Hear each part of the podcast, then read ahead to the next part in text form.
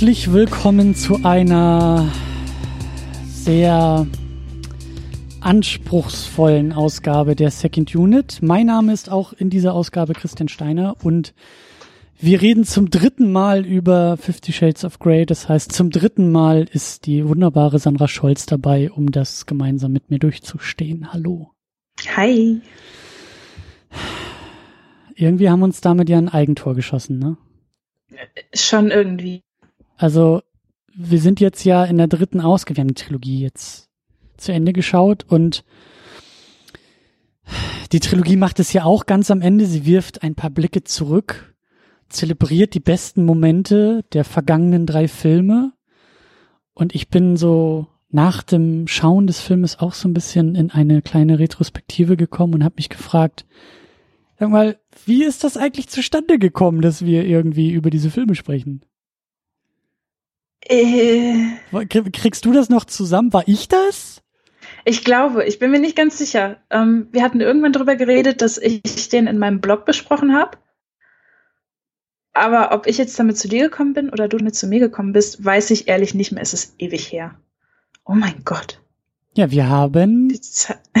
wann haben wir denn angefangen? Haben wir 15 sogar damit angefangen? Ich glaube, oh mein Gott, das ist so lange her. Hey.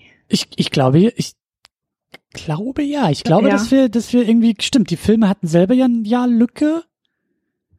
Da war doch irgendwie was. 15 kam, glaube ich, der erste Film raus und dann 17, 18. Mhm. Und ich glaube, dass wir sogar relativ ähnlich auch da durchgegangen sind. Also ich weiß, den zweiten haben wir echt super zeitnah gehabt. Den habe ich irgendwie zu Hause liegen gehabt und wir haben relativ schnell darüber gesprochen. Mhm. Jetzt bei dem hat's, glaube ich, aber ich habe ehrlich gesagt keine Ahnung, wann der fürs Heimkino erschienen ist. Oder? ist mir irgendwie entgangen. Ich glaube, das ist nämlich das Schockierende. Ich glaube nämlich, dass jetzt der dritte Film, also wir nehmen das jetzt im Oktober 2018 raus, der ist dieses Jahr rausgekommen. Mhm. Und das musste ich auch nochmal nachlesen und war schockiert, weil das ist kein Witz. Ich hätte gedacht, der ist vor drei Jahren oder vor fünf Jahren rausgekommen. Also das fühlt sich schon so lange, so weit her an, dass ich das Gefühl habe, das ist schon so lange, also das ist, das, das, das ähm, versandet so in den Hintergrund, in so einen Hintergrundrausch. Das ist alles nicht mehr relevant, ist alles nicht mehr aktuell. Niemand redet mehr über diese Filme. Äh, sie, sie geraten in Vergessenheit, wo sie hingehören. Ja. Okay, dann lass sie aus dieser Truhe des Vergessens wieder rausholen, auspacken. Weg mit den Mottenkugeln und yay. Ja. Ähm, also muss man dazu sagen, wir haben schon zweimal über also wir haben über die anderen beiden Filme schon gesprochen. Wir machen jetzt hier auch eine, eine Podcast-Trilogie zu Ende. Und ich bleib ja bei meinem Kampfspruch, man muss den Feind ja kennen. Mhm. Also ich weiß nicht, wie es dir erging, aber ich habe jetzt auch in den letzten Tagen dann immer wieder, wenn ich halt so Leuten erzählt habe, die dann gefragt haben, na, was kommt denn demnächst mal im Podcast vor oder so? Und ich dann halt ausgeholt habe und gesagt habe, ja, Fifty Shades of Grey Teil 3 habe ich jetzt neulich geguckt, dann erheben sich die Augenbrauen immer sehr stark und dann muss ich immer so ein bisschen hinterher schieben und so eine kleine Erklärung, so ja, man muss ja die Filme auch kennen, die man scheiße findet und so. Und war das bei dir ähnlich? Also wurdest du auch irgendwie schon fast aus dem Freundeskreis verbannt, weil du gesagt hast, dass du diesen Film geschaut hast? Oder wie war so deine Erfahrung? Ne, das ist eher so mit ähm, spöttischem Humor zur Kenntnis genommen worden. So, hä, hä, hä, hä, hä. Ja, wenn es für Pornos nicht reicht, dann guckt man eben den. Ne? Das war so, okay, gut, das wird sein. Ähm, aber relativ viele Freunde von mir haben sich die Podcasts auch angehört und waren danach extrem begeistert, wie viel man darüber sagen kann. Also irgendwas machen wir hier richtig. Hm. Ich, ich, ich vermute ja einfach mal, dass wir, also dass wir großes Wohlwollen bekommen, weil wir uns einfach opfern. Also wir sind diejenigen, die auf dieses dastehende Schwert einfach raufspringen und sagen, irgendjemand muss es ja tun, damit alle anderen, die hinterherkommen, irgendwie weich landen. Und ich glaube, dass das eher so uns auszeichnet. Aber ja, du hast recht, wir, wir wollen viel drüber sprechen. Wir müssen viel drüber sprechen. Das Schöne ist, das sollten wir uns immer wieder vor Augen führen. Es ist vorbei. Nicht, wenn das Remake kommt. Nein, es ist vorbei. Jetzt nicht. Fürs Erste. Fürs Erste, fürs Letzte. Mhm. Ich will nie wieder über diese Filme nach diesem Podcast sprechen oder sprechen müssen. Und wenn man so auf die Einspielergebnisse guckt, also der letzte Film, ich habe auch noch mal drauf geschaut, der letzte Film hat sage und schreibe 200 Millionen weniger eingenommen weltweit. Wow. Als der okay. erste. Also ich vermute mal, dass die Leute auch einfach keinen Bock mehr drauf haben. Oder weniger Bock. Aber ja. Ist in der Zeit denn irgendwas Spannenderes gekommen, was das Interesse quasi abgegraben hat? Oder also, keine Ahnung. Ich kenne ja, so? ich, ich kenne ja diese Theorie, ich habe das irgendwo mal aufgeschnappt. Ähm, ich weiß nicht, ob das irgendwie in so einem YouTube-Essay oder irgendjemand hat das mal so schön formuliert, hat gesagt, bei so Fortsetzungen ähm, gibt's wohl irgendwie so die, die, die Faustregel, so Pi mal Daumen, dass der Erfolg einer Fortsetzung eigentlich immer nur ein Indiz für den Film ist, der davor kam. Also so nach dem Motto, mhm. ne, wenn die Fortsetzung jetzt irgendwie mega erfolgreich ist, dann hat den, hat oftmals den Leuten eigentlich der Vorgängerfilm so gut gefallen, dass sie dann in die Fortsetzung gehen. Oder eben auch andersrum, wenn du merkst, bei der Fortsetzung geht das Interesse auf einmal komplett flöten, ist in der Regel eher der Film davor äh, ausschlaggebend war. Und äh, ich hoffe, dass das, dass das so aufgeht, dass, also die Einspielergebnisse vom ersten waren halt weltweit irgendwie fast 600 Millionen. Also 600 Millionen US-Dollar, äh, die er eingespielt hat. Und ich hoffe, dass danach einfach die Leute also gemerkt haben, worauf sie sich da eingelassen haben und zu Hause geblieben sind. Mhm. So, dass das so eine, ich hoffe nicht, dass es irgendwie am Wetter lag oder sondern dass das eine bewusste Entscheidung war, dass man dann diese Filme nicht mehr schaut. Aber ja, mh, mm, bevor wir da reinspringen, bevor wir äh, jetzt wirklich hier äh, uns die die Ärmel hochkrempeln und äh, die die die Leiche sezieren, ja, so an mit mm. Skalpell rangehen und mal gucken, warum denn warum wir hier diesen äh, Todesfall vor uns liegen haben. Ähm, hör mir auf damit. Ich habe vorhin Autopsy of Jane Doe geguckt. Ich will heute nichts mehr über Sezieren hören. ich versuche dann im Laufe der Diskussion noch eine andere Metapher aufzumachen. Ich weiß noch nicht, wo okay. es landet, aber äh, okay, Challenge danke. accepted an dieser Stelle. Ähm, bevor hm. wir nämlich einsteigen, gibt's noch ein, ein Dankeschön, äh, das ich loswerden möchte. Das mache ich ja immer am Anfang in Richtung Patreon und in Richtung Steady, Leute, die uns hier unterstützen und diesen Podcast unterstützen. Und das ist an dieser Stelle äh, ein Dankeschön an Erik Mühling, der uns äh, recht frisch unterstützt. Und ich habe es auch in einer der vorigen Episoden gemacht. Ich äh, reiche die Danksagung und die Grüße an die gesamte Familie Mülling aus, denn Erik ist vor kurzem Papa geworden und äh, ja. Oh, Glückwunsch. Genau, Glückwunsch und vielen Dank und vielen Dank für die Unterstützung und ähm, ja, das tut gut. Und äh, wir haben auch einen Livestream, wie immer. Also wer auch dann Lust hat, äh, hier live reinzuhören, kann das auch drüben über Patreon und über Steady tun. Da müsst ihr einfach nur einen Fünfer im Monat reinschmeißen, dann kriegt ihr Zugang zu den Livestreams und dann könnt ihr live dabei sein, wenn wir uns in einer Form der Selbsttherapie hier gegenseitig therapieren, weil wir mal wieder über Fifty Shades of Grey sprechen, sprechen müssen. Ähm, also könnt ihr auch da euch reinklicken und da ein bisschen ähm, was dalassen. Ich möchte es nochmal fürs Protokoll festhalten, weil mir das gerade einfällt. Da haben wir letztes Mal ja schon drüber gesprochen und diesmal auch wirklich äh, du hast danach wirklich ein Gut bei mir. Also ich habe es ja noch nicht mhm. eingelöst, aber das, wir müssen auch, wenn wir hier durch sind, müssen wir auch noch mal über egal was, aber irgendwas Schönes auch noch sprechen. Okay, ich halte die Augen offen. Ich werde sicher irgendwas finden. Ja. Ja. Ein, ein, ein, ein zumindest ein gewisser Ausgleich. Ähm, aber gut. Äh, let's do this. Was haben wir denn da eigentlich geguckt? Wir müssen ja am Anfang immer noch ein bisschen versuchen, äh, den Plot uns wieder irgendwie raufzubringen. Ich muss dazu sagen, ich habe den jetzt vor, äh, heute ist Montag, ich habe den am Freitag geguckt. Äh, bei dir ist, glaube ich, auch schon ein bisschen länger her, ne? Mhm. Ja, ich, drei Wochen oder so. Mhm.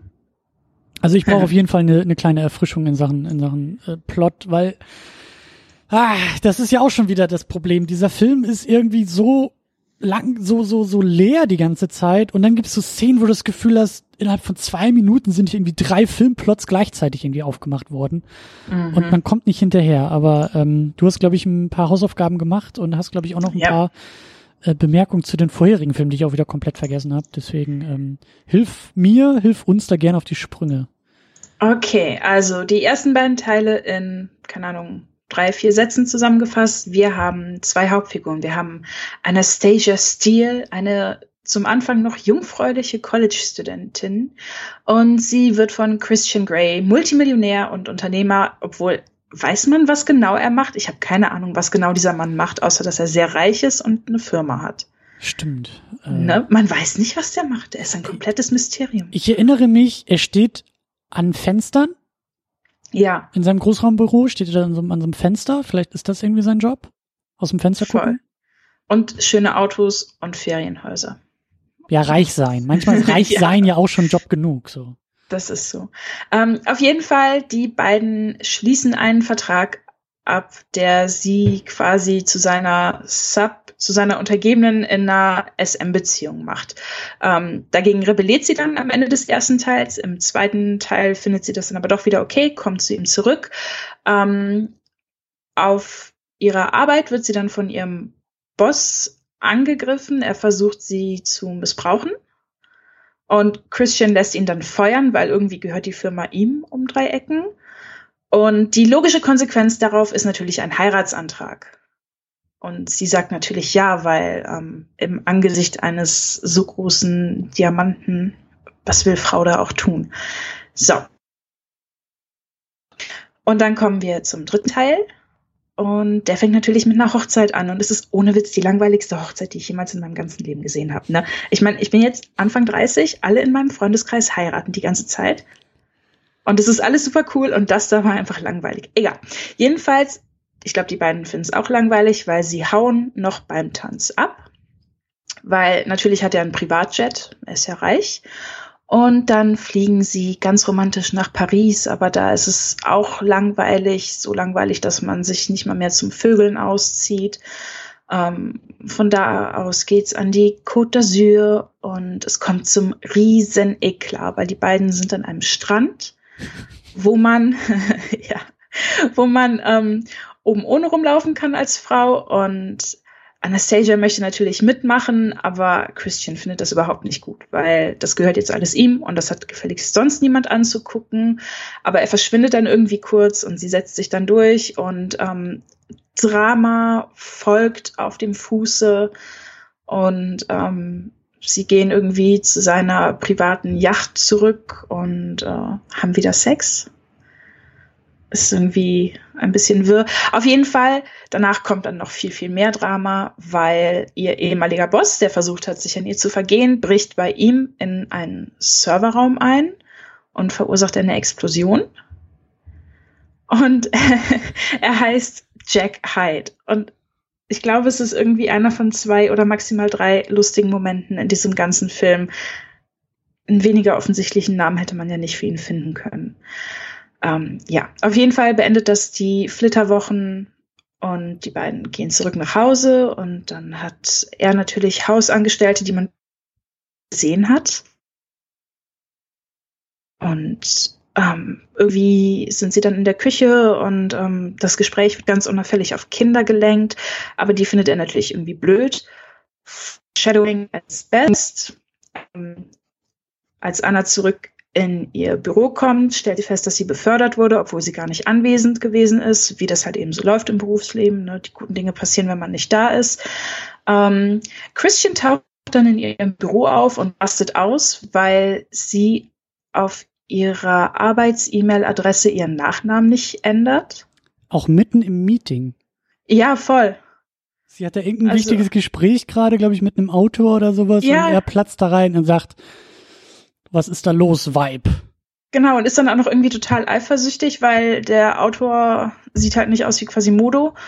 Ähm, ja, zur Strafe holt er sie dann mit seinem Audi ab und ähm, fährt sie zu irgendwie einem Ferienhaus, das sie in einem, im zweiten Teil ist es, glaube ich, gewesen, haben sie das irgendwie vom Wasser aus gesehen und sie mochte das Haus, also hat es gekauft. Und ähm, ja, dann haben sie irgendwie eine Architektin da und die findet ihn natürlich auch ganz, ganz heiß ähm, und will da irgendwie so ein super modernes Ding draus machen. Und Anastasia will das natürlich nicht und zickt dann erstmal die Architektin an. Und zur Belohnung dafür darf sie dann mit dem Audi fahren. Das hat er ihr vorher nämlich verboten.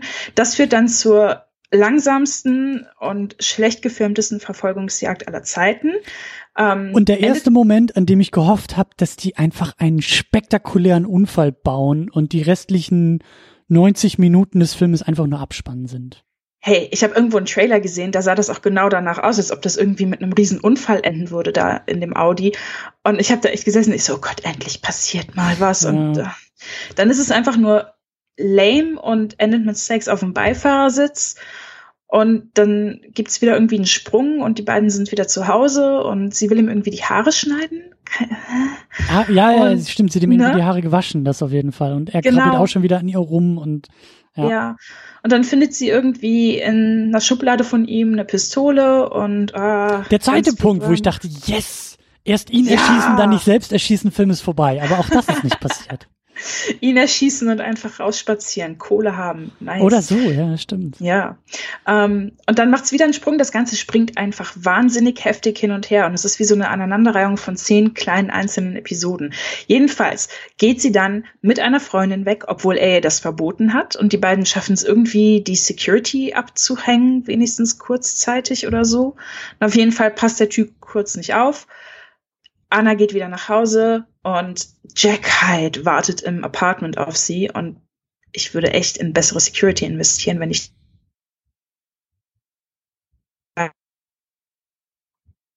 schnell überwältigt und das hat dann dafür gesorgt, dass ich irgendwie das zweite Mal lachen musste, weil dann stehen diese beiden Security-Typen, die da angeheuert sind, irgendwie rum und wissen nicht, was sie mit ihm machen sollen und sie können ihn nicht irgendwie fesseln.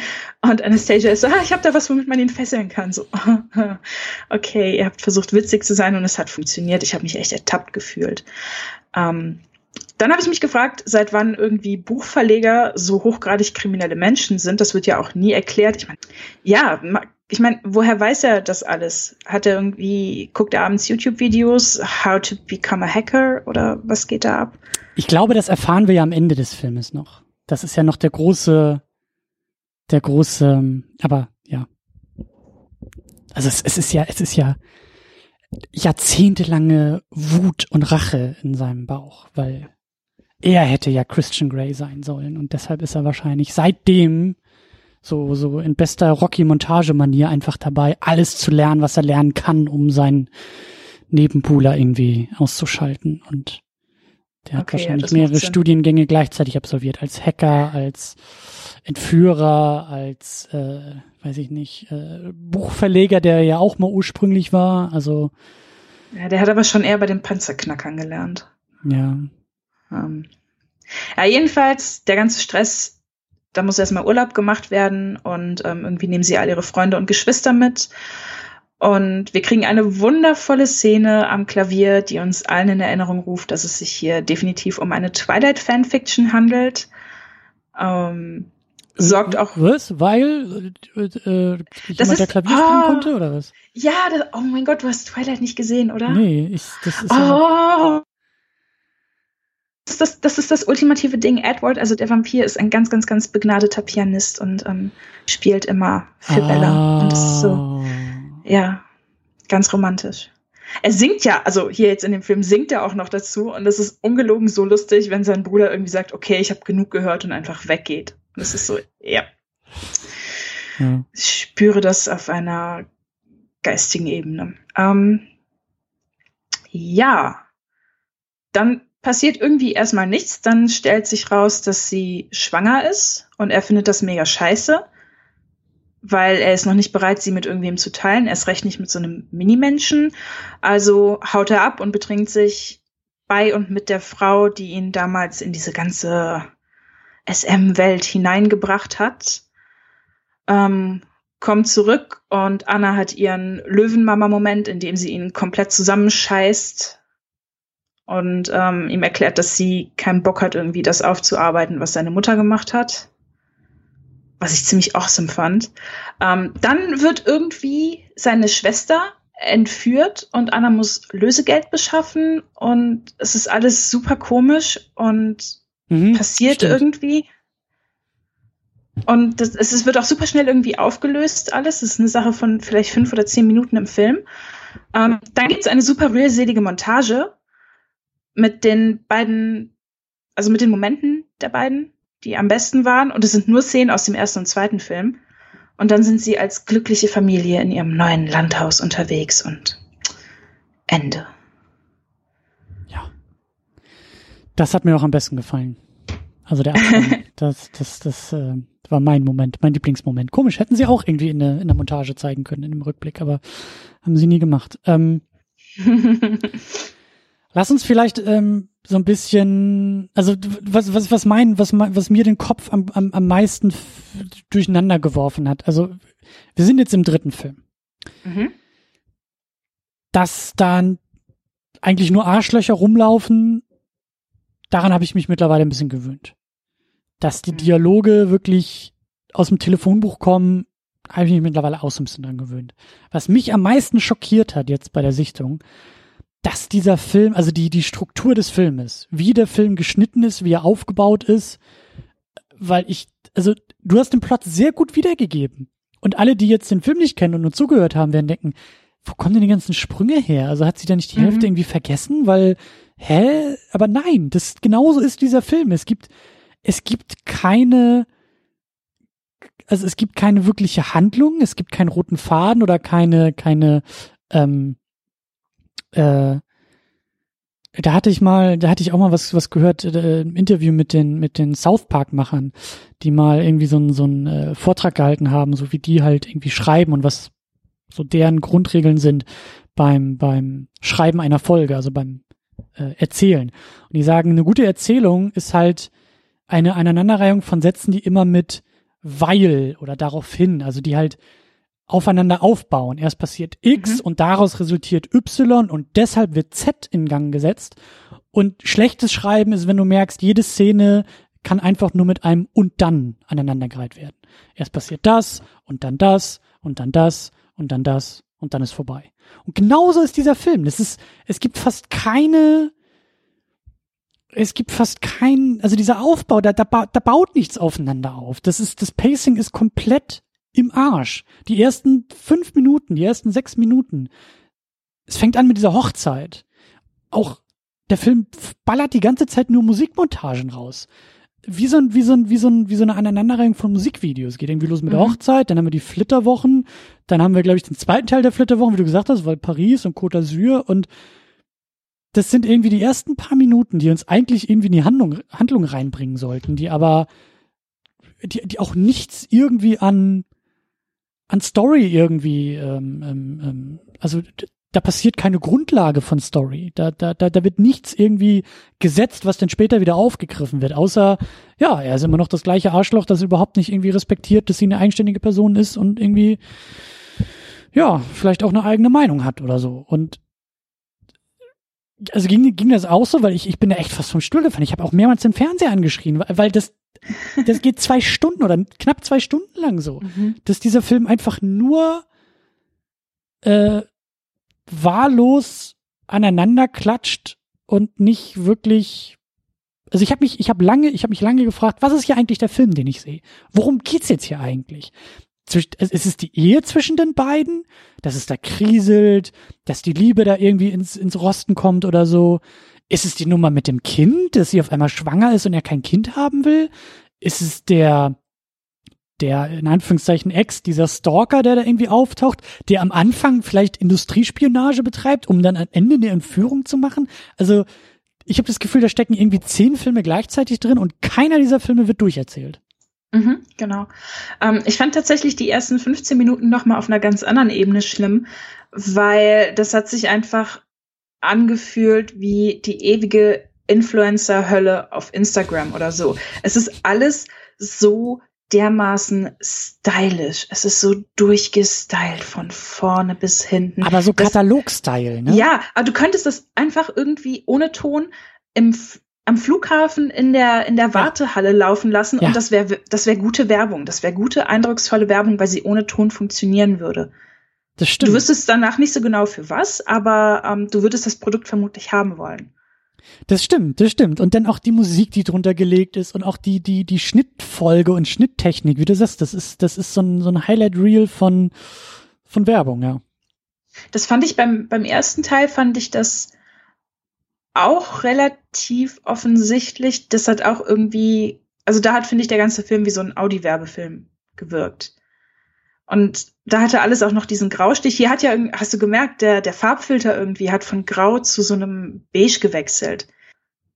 Da könnte man jetzt äh, quasi vermuten, dass sie sich mit der Farbgebung da irgendwie was bei gedacht haben. Andererseits traue ich das den Leuten, die den Film gemacht haben, nicht unbedingt zu. Aber es ist mir aufgefallen und ich fand das ganz nett. Es wirkt alles sehr hell und freundlich. Ja, ich, ich habe auch, ähm, hast du ja auch gemacht, äh, das äh, so ein bisschen live getwittert, was man da irgendwie sieht. Und ähm, irgendjemand hatte mich auch irgendwie äh, angeschrieben und meinte, naja, immerhin ist der ja ganz hübsch gefilmt. Und ich finde auch das nicht, weil, also ich weiß, was du meinst. Also da kam dann auch ein Screenshot zurück, als ich einfach nur mit dem Kopf geschüttelt habe. Und die Bilder, also es, es sind, also es ist hell genug, dass man sieht, dass da zwei Menschen in einem Raum stehen und miteinander reden. So, das mhm. auf jeden Fall. Aber ich finde, alles in dem Film ist so, das meine ich auch mit Katalog, das ist so. Mhm. Ich, ich weiß voll, was du meinst. Mir fällt kein Wort dafür ein, um das irgendwie. Es ist irgendwie, es ist die einfach, es ist die billigste, es ist die einfachste, die effizienteste Art, einen Film irgendwie auch runterzudrehen. Also auch so, so, so Shot, Reverse Shot, also ich will jetzt nicht zu weit gehen, aber ich, da ist, ich, ich habe da keine Form von Kreativität irgendwo wahrgenommen. Das mhm. war alles so, so, so, so, das war einfach alles, dass man das Nötigste erfüllt und dann macht man weiter. Nächste Szene, alles klar. Kamera steht irgendwo, Licht gibt's auch irgendwo, so, alles klar. Und ja, natürlich, klar, wenn da irgendwie denn äh, 20 äh, Mac-Rechner rumstehen und ein Audi durch die Gegend fährt und äh, äh, weiß Gott, was für Product Placement irgendwie noch stattfindet, so, das sieht schon immer nett aus. Und auch da die ganze Innenausstattung und die ganzen Apartments und Suiten und Häuser und und und äh, ich bin auch sicher, dass da irgendwo ein Hugo Boss Anzug durch die Gegend gerannt ist und so. Das ist ja mhm. schon alles immer ganz nett, aber das ist halt für mich, also das ist ja auch alles kein kein Film. Also ganz ganz schlimm war auch irgendwie, als dann da so dieser Teil kommt, wo sie ähm, wo sie denn da diesen Anruf von einem von einem Stalker, von einem Jack Hyde bekommt. So, ah, ich habe hier irgendwie deine Freundin und du musst mich jetzt hier irgendwie, du musst mir Geld geben. So, das hat sie irgendwie in einem Büro in ihrem Büro erfahren und auf einmal fängt die Kamera an, die sich, glaube ich, nie irgendwie großartig bewegt hat, in so Kreisfahrten, um sie herumzufahren. Ja. Wo ich auch so dachte, ja, ist ja schon, also das ist wahrscheinlich irgendwie so Grundkurs irgendwie Kameraführung, aber dann noch nicht mal irgendwie stilvoll durchgezogen, sondern einfach so, so, komm, wir machen vier Takes, die Kamera fährt viermal insgesamt um sie rum und im Schnitt kriegen wir das schon irgendwie hin. Aber haben sie auch nicht hingekriegt. Das sah einfach stümperhaft aus. So. Mhm. Das also, ist so, der Kameramann ist irgendwie aufgewacht. Ja, aber auch nur so, nur so mit Halb. einem Auge, so, ja. So der Kaffee Nötigste. hat gefehlt. Ja. ja. Also das hat mich irgendwie, weiß ich nicht, ob mich das neu schockiert hat oder ob ich einfach die anderen Filme zu sehr verdrängt habe, aber dass die, dass diese Inszenierung ähm, einfach so banal ist und so. Dieser ganze Film wirkt auf mich so, auch die Schauspieler, so, das ist, das ist irgendwie alles so oft das Nötigste. Ich habe das Gefühl, dass die alle keinen Bock hatten, ob vor der Kamera, hinter der Kamera, in der Kostümabteilung, egal wo. Alle wussten sie, das ist ein guter Check, den wir ja nach Hause nehmen, also das Geld stimmt schon mal. Aber lasst uns auch mal versuchen, so wenig, mit so wenig wie möglich durchzukommen. So, so nach dem Motto, so passiv-aggressive Arbeitsverweigerung und wenn keiner was sagt, dann wird's schon reichen. Ich möchte diesen Zeitpunkt nutzen, um eine Lanze, ich glaube, zum mindestens zweiten Mal für Dakota Johnson zu brechen, weil holy fucking Christ, die Frau spielt sich da die Seele aus dem Leib, meiner Meinung nach. Ich meine, come on. Wir, wir wissen, ich hoffe, wir wissen, falls ihr das nicht wisst, dann guckt ihr euch bitte alle The Fall an. Wir wissen, dass Jamie Dornan schauspielern kann, wenn er möchte. Das ist der Typ, okay? das ist, das ist Mr. Genau, Grey, ne? Christian Grey. Er, er ist so gut in dieser Serie. Oh Wahnsinn, er hat's drauf. Es gibt keinen Zweifel, dass dieser Mann gut schauspielern kann, wenn er möchte. Er möchte hier nur nicht, so wie fast ja. alle anderen auch. Ja. Ne? Das, ja. Sie haben einfach keinen Bock. Und ich finde, man merkt auch immer noch, dass er sich unwohl fühlt, sobald irgendwie die Kleidung fällt. Er hat irgendwann mal dieses Interview gegeben, wo er gesagt hat, dass er, dass er dieses ganze Zeug mega widerlich findet und dass er jedes Mal irgendwie duschen muss, bevor er zu seiner Frau und zu seinen Kindern nach Hause fahren kann, weil er das alles so ekelhaft findet. Und man merkt es einfach, er fühlt sich so unwohl, das ist schrecklich. Aber sie, oh, herrlich. Sie, ich hatte die ganze Zeit das Gefühl, dass sie so ein, richtig, richtig fettes Grinsen unterdrücken muss, weil sie weiß, was das für eine beschissene Situation ist, in der sie sich da befindet und weil sie einfach versucht, aus einer beschissenen, lächerlichen Situation irgendwie das Beste rauszuholen und einfach gucken kann, wie weit sie damit gehen kann. Und das feiere ich. Da muss das habe ich enorm gefeiert einfach nur. Da muss ich aber auch eine kleine Lanze für ihn brechen, weil ich habe das Gefühl, ich, ich weiß schon nicht mehr, welche Szene das war. Das war eine der Ehren am Anfang, Mhm. Äh, wahrscheinlich war das irgendwie, als, als er da in dieses Meeting reinplatzt und sagt, hier, warum hast du nicht meinen Namen und ich habe da so viel Angst um dich und bla bla bla. Das war auf jeden Fall eine Szene zwischen den beiden, wo sie halt bisschen mehr geredet haben. Mhm. Und diese Dialoge sind halt wirklich, wirklich, wirklich, wirklich, wirklich, wirklich schlimm. Also ganz, ganz, ganz mies. Ich habe mich an, an, an die Star Wars Prequels erinnert, so äh, dieser wunderbare Monolog von Anakin Skywalker, der sagt, I don't like sand because und so weiter und so fort. Also auf dem Niveau läuft das wirklich. Und in der Szene hatte ich das Gefühl, vielleicht auch, weil ich, also vielleicht war, wie gesagt, wie sagt man, Wunsch war da der, der Vater des Gedanken. Genau, irgendwie sowas, ja. Das, ähm, vielleicht wollte ich da auch was in, in, in deren Augen sehen. Aber ich hatte echt den Eindruck, dass sie diese Szene gespielt haben. So, vorher so am Set irgendwie im Trailer so jeder irgendwie so drei bis fünf Shots irgendwie Schnaps getrunken, damit man es irgendwie erträgt und dann irgendwie so eine Wette ausgehandelt. So, lass uns jetzt in die Szene gehen und das meine ich so auch mit Arbeitsverweigerung an der Stelle. Lass uns so, lass uns so schlecht wie möglich spielen, mhm. einfach um zu gucken, ob irgendjemand was sagt. Einfach um zu gucken, ob wir damit durchkommen. So. Und dann kam halt diese Szene und die, wie gesagt, diese Dialoge sind halt so mies und ich hatte echt das Gefühl, also du hast bei ihr, glaube ich, so ein schelmisches Grinsen irgendwie wahrgenommen. Das habe ich bei ihm in dem Moment auch so ein bisschen gesehen, so nach dem Motto, wir wissen beide, dass das hier totaler Scheiß ist. Die Szene funktioniert überhaupt nicht. Diese Dialoge sind mhm. die Hölle. Aber wir sind in on the joke. So. Ja, und voll. So ein gewisses Funkeln in den Augen in dem Moment habe ich schon wahrgenommen, dass ich so, wie du sagst, so, ich glaube, zwischen den Takes mussten die sich das Kichern verkneifen, so, weil, ähm, weil alle wissen, wie, wie, wie scheiße das ist.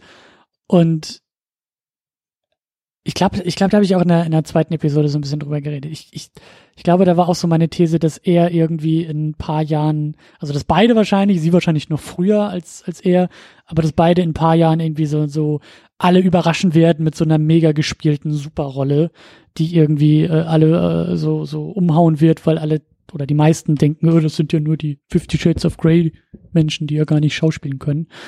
Mhm. Ähm, aber ja, also ich, also das, ich glaube, dass die beiden, also ja, du sagst, er, er fühlt sich unwohl. Chemie gibt's überhaupt nicht zwischen den beiden, also mhm. in keinster Sekunde, gar nicht. Und wenn du sagst, er hat sich vor den vor den vor den Szenen auch geekelt und so, das glaube ich sofort. Ähm, ich glaube aber trotzdem, dass die beiden ein geringeres Problem bei dem Film sind. Ich glaube, die beiden, die beiden Schauspieler, Schauspielerinnen, die hätten es besser machen können.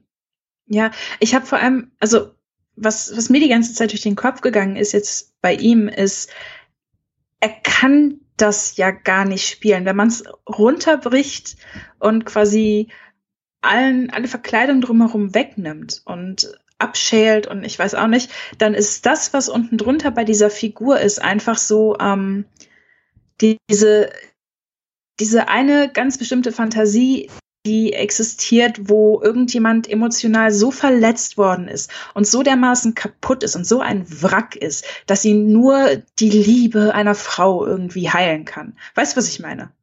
Ja. Er ist genau dieser Typ. Spiel das doch mal ernsthaft. Das ist nicht umsonst einfach eine Fantasie und, und eine schlecht genutzte Fantasie noch dazu. Das ist, das, wer soll denn sowas spielen? Das ich könnte dir keinen Schauspieler sagen, dem ich sowas abnehmen würde, weil es einfach. Aber das ist ein guter Punkt. Ähm, wir, wir wollen ja sowieso jetzt in der dritten Ausgabe auch so ein bisschen allgemeiner äh, über, über diese mhm. Trilogien, über diese Filme sprechen. Ähm, ich glaube, wir müssen über die beiden auch noch mal ein bisschen sprechen, weil das habe ich mich jetzt auch noch mal im, im, im dritten Film gefragt. Wer, wer ist er eigentlich? Was soll er eigentlich sein? Was ist überhaupt, also so grundsätzlich die Geschichte hinter diesen drei Filmen? Aber was hat das auch mit den beiden Figuren zu tun? Weil wer ist er denn? Ja, wir haben gelernt, also wir wissen, er ist der reiche erfolgreiche Geschäftsmann. Also er hat alle Möglichkeiten, alle Mittel der Welt und auch im dritten Film wird das ja immer wieder deutlich, wenn er da mit seinem Audi durch die Gegend fährt, die Flitterwochen. Also da ist ja auch eine Menge Eskapismus einfach drin in dieser Figur. Ähm, was ich auch nachvollziehen kann und was ja für sich genommen erstmal auch völlig okay ist. So. Ähm, dann kommt ja so die zweite Ebene hinzu, dass er halt diese private Seite hat, ne? Und das haben wir auch im ersten mhm. Film dann ja gelernt, wenn er da seine Verträge unterschreiben lassen will mit seinen Untergebenen und halt mit seinem, wie müssen Red Room ist es, glaube ich, und all solche, also diese, diese sexuelle Komponente und diese, diese, ähm, ja, das, die Seite, die er da auslebt, was ja auch etwas sehr, ähm, Verrufenes irgendwie ist, ne? Das ist so das Spiel mit dem Tabu, und auch da sehe ich eine Menge Eskapismus irgendwie drin. Ja, also er ist halt nicht. Ja, nur, aber es ist. Ja. Es ist trotzdem ja aber alles so konservativ in, in diesem Eskapismus, oder? Ich meine, du hast diese Leute, Safe die theoretisch irgendwie. Alles machen könnten, aber dann, dann geht's am Ende doch nur möglichst fetter Diamant hier, möglichst tolles Ferienhaus da, möglichst monogame, sichere Beziehungen am Schluss. Das ist irgendwie, also für, für mich ist es total schwierig, über die drei Filme jetzt hinweg gewesen, da ausblenden zu können, dass es eben einfach nur auf einer Fanfiction basiert. Ich meine, hm.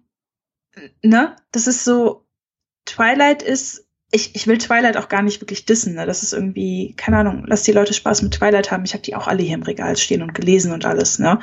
Ähm, lasst Menschen ihren Spaß mit solchen Büchern, aber wenn du bei einem Buch, wo schon nicht viel Substanz ist, quasi die fast gleiche Geschichte nochmal aufschreibst, die Figuren einfach ein bisschen älter machst und ein bisschen verruchten Sex hinzufügst, da hast du ja von vornherein nicht viele Zutaten, aus denen du nachher irgendwie was, was machen kannst. Hm.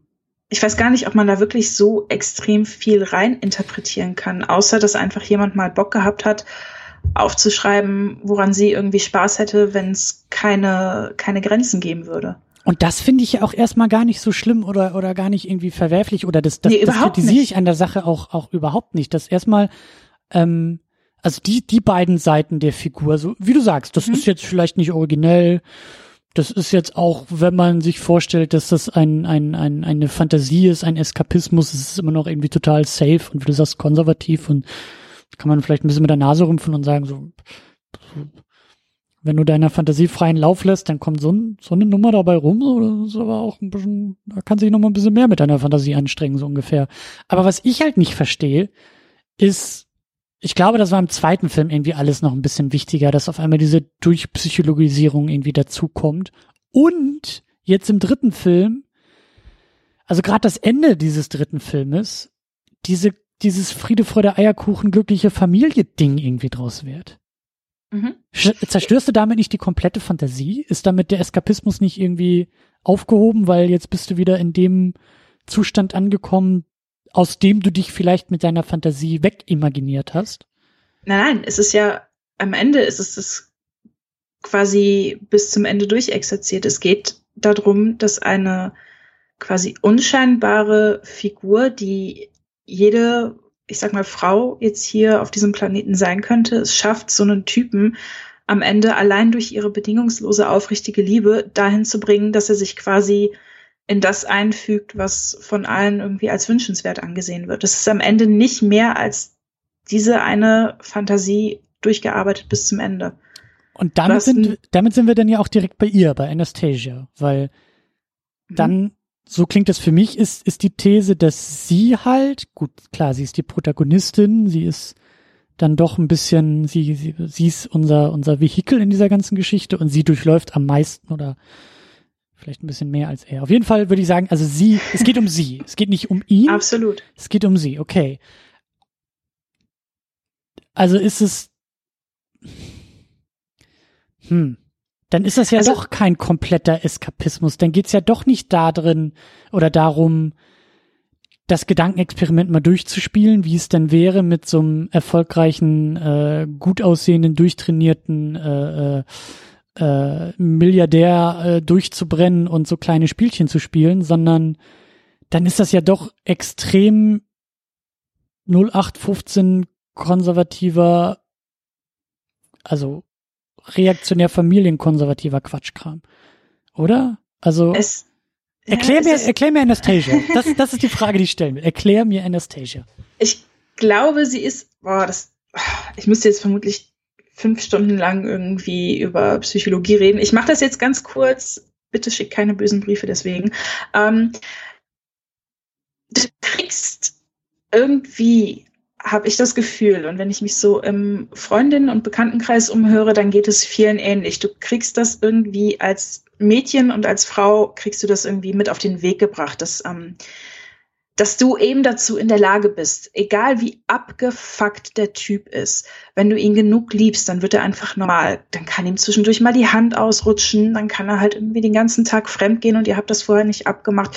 Aber wenn du ihn genug liebst, dann wird er irgendwann, wird er ein anständiger Typ. Und das ist irgendwie so,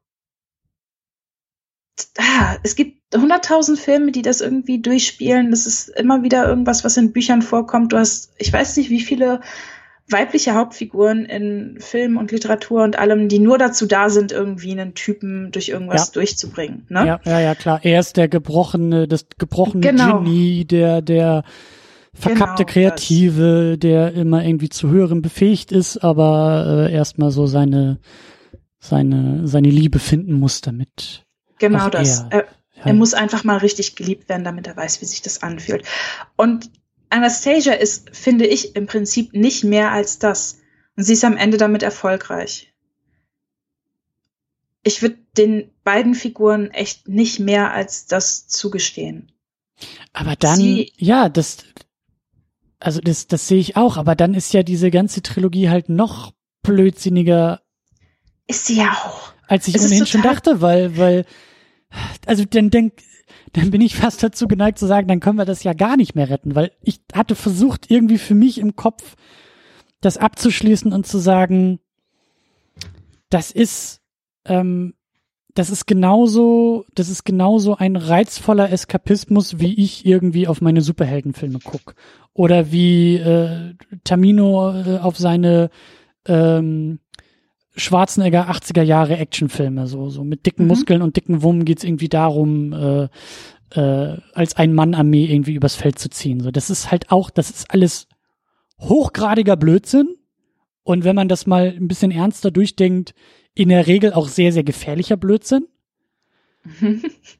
Ne, so das ist für mich, ich habe so den Eindruck, das ist so diese, das ist so das männliche Äquivalent, so filmischer Eskapismus, der sagt, äh, Selbstjustiz, ob es jetzt im Superheldengenre ist mit Kostümen und irgendwie äh, Superkräften oder so, ähm, das ist ja auch alles, also das, das, das kann man unter, ein, un- unter eine ähnliche Lupe, glaube ich, nehmen, genauso auseinandersezieren und man würde am Ende vielleicht bei ein bisschen bessere Inszenierung, besseren Dialogen, besseren Spezialeffekten, also filmisch vielleicht bei höheren Qualitäten irgendwie ankommen, aber unterm Strich immer noch sagen, ja, man darf das auch nicht zu ernst nehmen oder ähm, also man kann das irgendwie irgendwo noch so ein bisschen relativieren. Und ich dachte, dass die Antwort auf Fifty Shades of Grey auch dieser Eskapismus ist, dieses Argument zu sagen, es ist nichts anderes als, als eine vielleicht eher weibliche Fantasie, dass er halt so wahnsinnig wichtig ist in diesem Film als dieses Objekt der Fantasie oder als diese Verkörperung einer Fantasie, als dieses, ja, dieses Sehnsuchtsobjekt vielleicht irgendwie. Mhm. Aber wenn du jetzt sagst, das, und ich meine, das macht der Film ja irgendwie auch am Ende, er schafft es ja nicht mehr, diese Fantasie irgendwie stehen zu lassen. Und dieses, ich glaube, das war meine Hoffnung, dass in diesem Film vielleicht irgendwie etwas Bestärkendes ähm, zurückbleibt, dass man irgendwie unter all diesem Blödsinn und Quatsch und und und diesem ganzen Mist irgendwie herausschöpfen kann und sagen kann, aber immerhin kann man festhalten, dass jetzt endlich mal eine, sagen wir mal, eine, eine weibliche Sexfantasie, Sex ein bisschen eingeklammert, weil es auch ein bisschen mehr vielleicht ist, aber so also, also eine weibliche Fantasie ähm, im Kino angekommen ist. Aber das scheint ja irgendwie auch nicht aufzugehen, oder? Ja, aber guck, ich meine, guck dir doch nur mal die anderen weiblichen Figuren in dem Film an, oder? Ich meine, das, das Drehbuch dazu stammt von dem Mann von der, hier, von E.L. James, ne? Und ich sag dir, alles, was dieser Mann über Frauen weiß, hat er irgendwie aus der Werbung. Ich meine, keine einzige Frau in diesem Film ist komplex oder hat irgendwie Charakter. Alles lässt sich mit einem Kaffee Latte irgendwie gerade biegen und alles ist irgendwie Kleidershoppen und oh, ich, ich fand das furchtbar unangenehm. Das ist einfach, das sind alles keine Charaktere, die erfüllen in meinen Augen nicht mal die, ja. die Grundanforderungen an irgendwas, was einen Charakter in so einem Film ausmachen sollte. Das sind einfach so, das sind leere Hüllen, die schick rumlaufen und, und ein bisschen cooles Zeug trinken. Und dann wird mal geheiratet und dann wird vielleicht mal ein bisschen getanzt und dann wird sich entführt. Und oh, ich glaube, nee. dass auch, ich glaube, ich glaube, dass auch da irgendwo meine Hoffnung war, das irgendwie als Eskapismus hinnehmen zu können. Also dieses, mhm. Ich weiß nicht, vielleicht bin ich da zu naiv oder zu wohlwollend, aber ich, ich hatte auch versucht, das erstmal nicht zu verteufeln, sondern zu sagen, also ich bin, ich glaube, das ist irgendwie so mein Fazit jetzt auch aus diesem Film und aus, aus, aus dieser Trilogie zumindest, aus diesem Abschluss irgendwie, dass ich glaube, ich glaube, ich habe irgendwie versucht, den Wert da drin zu finden. Und mhm. meine Vermutung war, ja, das ist alles sehr, wie du sagst, das ist Werbung und das ist sehr ähm, konsumistisch irgendwie und das ist alles, das sind alles keine Werte, bei denen du und ich und wahrscheinlich auch alle, die zuhören, sagen würden, ja, das sind Werte für sich. Und meine Hoffnung war, ja gut, das kann man ja vielleicht auch irgendwie wieder als dieses, als dieses, ähm, es kann ja trotzdem Spaß machen, mh, hm, sich da mal rein zu fantasieren. Mhm. Also dieses, dieses, die, die ähm, wie soll ich sagen, das kann auch etwas Positives sein, wenn wir es wirklich so wohlwollend wie möglich auslegen wollen. Das ist halt so dieser Jet Set Life, dieses ja Lifestyle aus, aus, aus Geld, Mitteln, Möglichkeiten. Da kann man ja auch irgendwie Spaß dran haben. Oder das ist so, also wenn es halt diese Fantasie bleibt, ne, da, da bin ich auch voll mhm. bei dir, dass der Film ist halt auch immer wieder versäumt, das als etwas Unrealistisches zu deklarieren und zu sagen, wir sind jetzt hier in Fantasyland unterwegs. So, wie ich ihm sagen würde, das, das machen andere Filme oftmals besser. Wenn James Bond irgendwie dabei ist, durch die Welt zu reisen, jede Frau flach zu legen, den Bösewichten zu erschießen und dabei irgendwie noch eine coole Uhr zu tragen, habe ich eher das Gefühl, dass diese Filme für sich deklarieren und sagen, äh, keine Sorge, wir sind hier schon sehr, sehr deutlich in Fantasyland unterwegs. Und ich hatte gehofft, dass ich auf so einer ähnlichen Ebene diesen Film irgendwie auch noch wahrnehmen kann und sagen kann, ja, das meint er alles auch gar nicht so ernst, aber daran scheitert es halt wirklich komplett, dass es so ernst rüberkommt und so ernst sich gibt und dadurch eben auch ähm, ich das nicht mal irgendwie als positive Fantasie abstempeln kann, sondern komplett dran scheiter und sagen, auch sagen muss, dass ähm, das, das, das, das funktioniert irgendwie nicht. Also ich weiß nicht, was mir da gefehlt hat. Selbstironie oder auch ein Augenzwinkern oder ich weiß nicht was, aber es hat irgendwas gefehlt. Was, ja. Aber ich will noch mal zurück zu Anastasia, weil das hat mich mhm. jetzt doch noch ein bisschen, ein bisschen schockiert. Ich will das noch mal ein bisschen, ein bisschen, äh, noch mal ein bisschen auseinanderklabüstern. Also das, weil da hast du was Gutes gesagt. Das habe ich so gar nicht gesehen. Das halt, ich habe mich gefragt, was eigentlich jetzt ihre Geschichte in diesem Film irgendwie ist. Und ich dachte, es geht darum, dass sie, so hatte ich den ersten in Erinnerung, im ersten ging es darum, dass sie diesen Vertrag aushandelt und sich da irgendwie durchsetzen mhm. kann. Ich dachte, es geht vielleicht, soll irgendwie darum gehen, dass, ja, sie ist ein Mauerblümchen und sehr klischeebeladenes Mauerblümchen, dass sie aber lernt, hm, eine gewisse Kontrolle, eine gewisse Stärke, eine gewisse Macht zu finden, in sich zu finden, in dieser Konstellation vielleicht auch neu zu entdecken und dabei eher als, also da irgendwie bestärkt rauszugehen. Macht sie ja eigentlich auch. Also ich habe jetzt vor allem im dritten Teil habe ich sie durchgängig als die, ähm, oh, ich sag nicht so gerne stark, weil es so ein es sagt so nichts aus, aber sie ist, finde ich, von beiden definitiv die stärkere Person. Sie setzt Mhm. sich durch und sie gibt den Ton an und sie testet aus und er erfolgt. Ich würde sagen, eher. Ja, er hat, einmal hat er diesen Ausbruch, wo, ähm, oh, das fand ich auch so eine furchtbar kindische Szene, wo er, also ich weiß gar nicht mehr für was, aber irgendwie nimmt er sie mit in diesen Red Room und will sie da irgendwie bestrafen und sie bricht das Ganze sofort ab. Ähm, Stimmt, da ist Das sie, war so, da, da, ne? da hatte er doch irgendwie, weil sie in Gefahr geraten. War das nach der Nummer, als der Stalker bei ihr eingebrochen ist und er sich danach so Vorwürfe gemacht hat und irgendwie ihr Vorwürfe, glaube ich, auch gemacht hat? ja, er war doch irgendwie, ähm, er ist irgendwie mit einem Vibrator immer wieder so zu ihr und ähm, hat irgendwie gesagt, dass, dass er will, dass sie genauso Kontrollverlust empfindet wie Ja, irgendwie Wie sowas, ja, ja, ne? ja, ja. Also total, total bescheuert einfach nur. Und sie bricht das da sofort Stimmt. ab.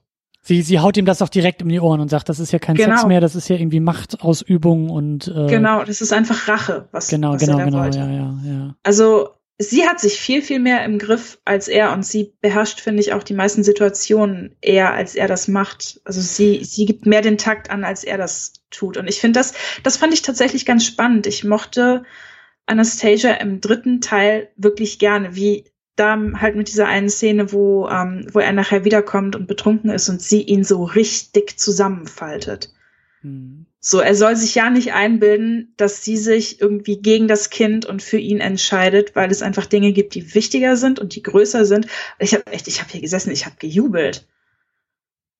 Das war in dem Moment, war sie für mich eine voll ausgearbeitete Figur, die die sich da durchgesetzt hat, die für sich entschieden hat, wie sie mit der ganzen Sache umgehen will und die auch gesagt hat, hey, und wenn das so nicht läuft, dann, dann gehst eher du, als dass irgendwer anders hier sich dir fügen muss. Also sie hat ihm, finde ich, immer wieder klar gemacht, dass, dass es auf Augenhöhe stattfinden muss. Und er ist nicht damit klargekommen, dass sie das für sich gefordert hat. Ich glaube, es ist echt spannend.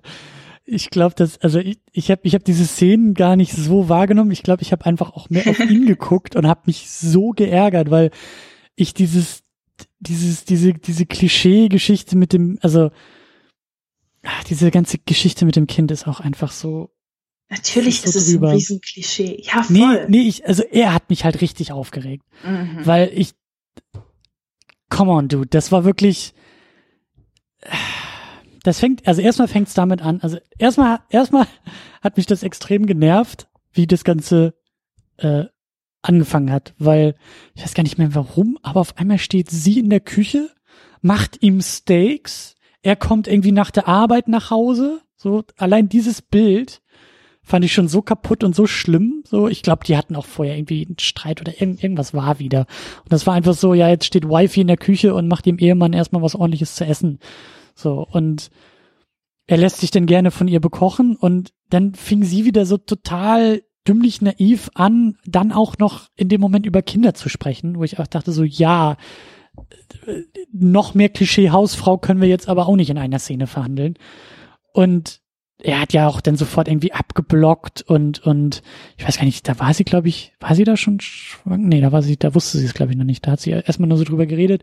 Das allein fand ich schon so, dass da dieser, diese, diese, dieses Thema so kli- klischeebeladen eingeführt, aufgebaut, aber auch mit, mit dieser beschissenen Rollenverteilung. Ne? Das klar, der erfolgreiche Geschäftsmann irgendwie im Hugo Boss Nadelstreifenanzug mit seinem beschissenen Audi, der ist natürlich überhaupt noch nicht so weit für Kinder.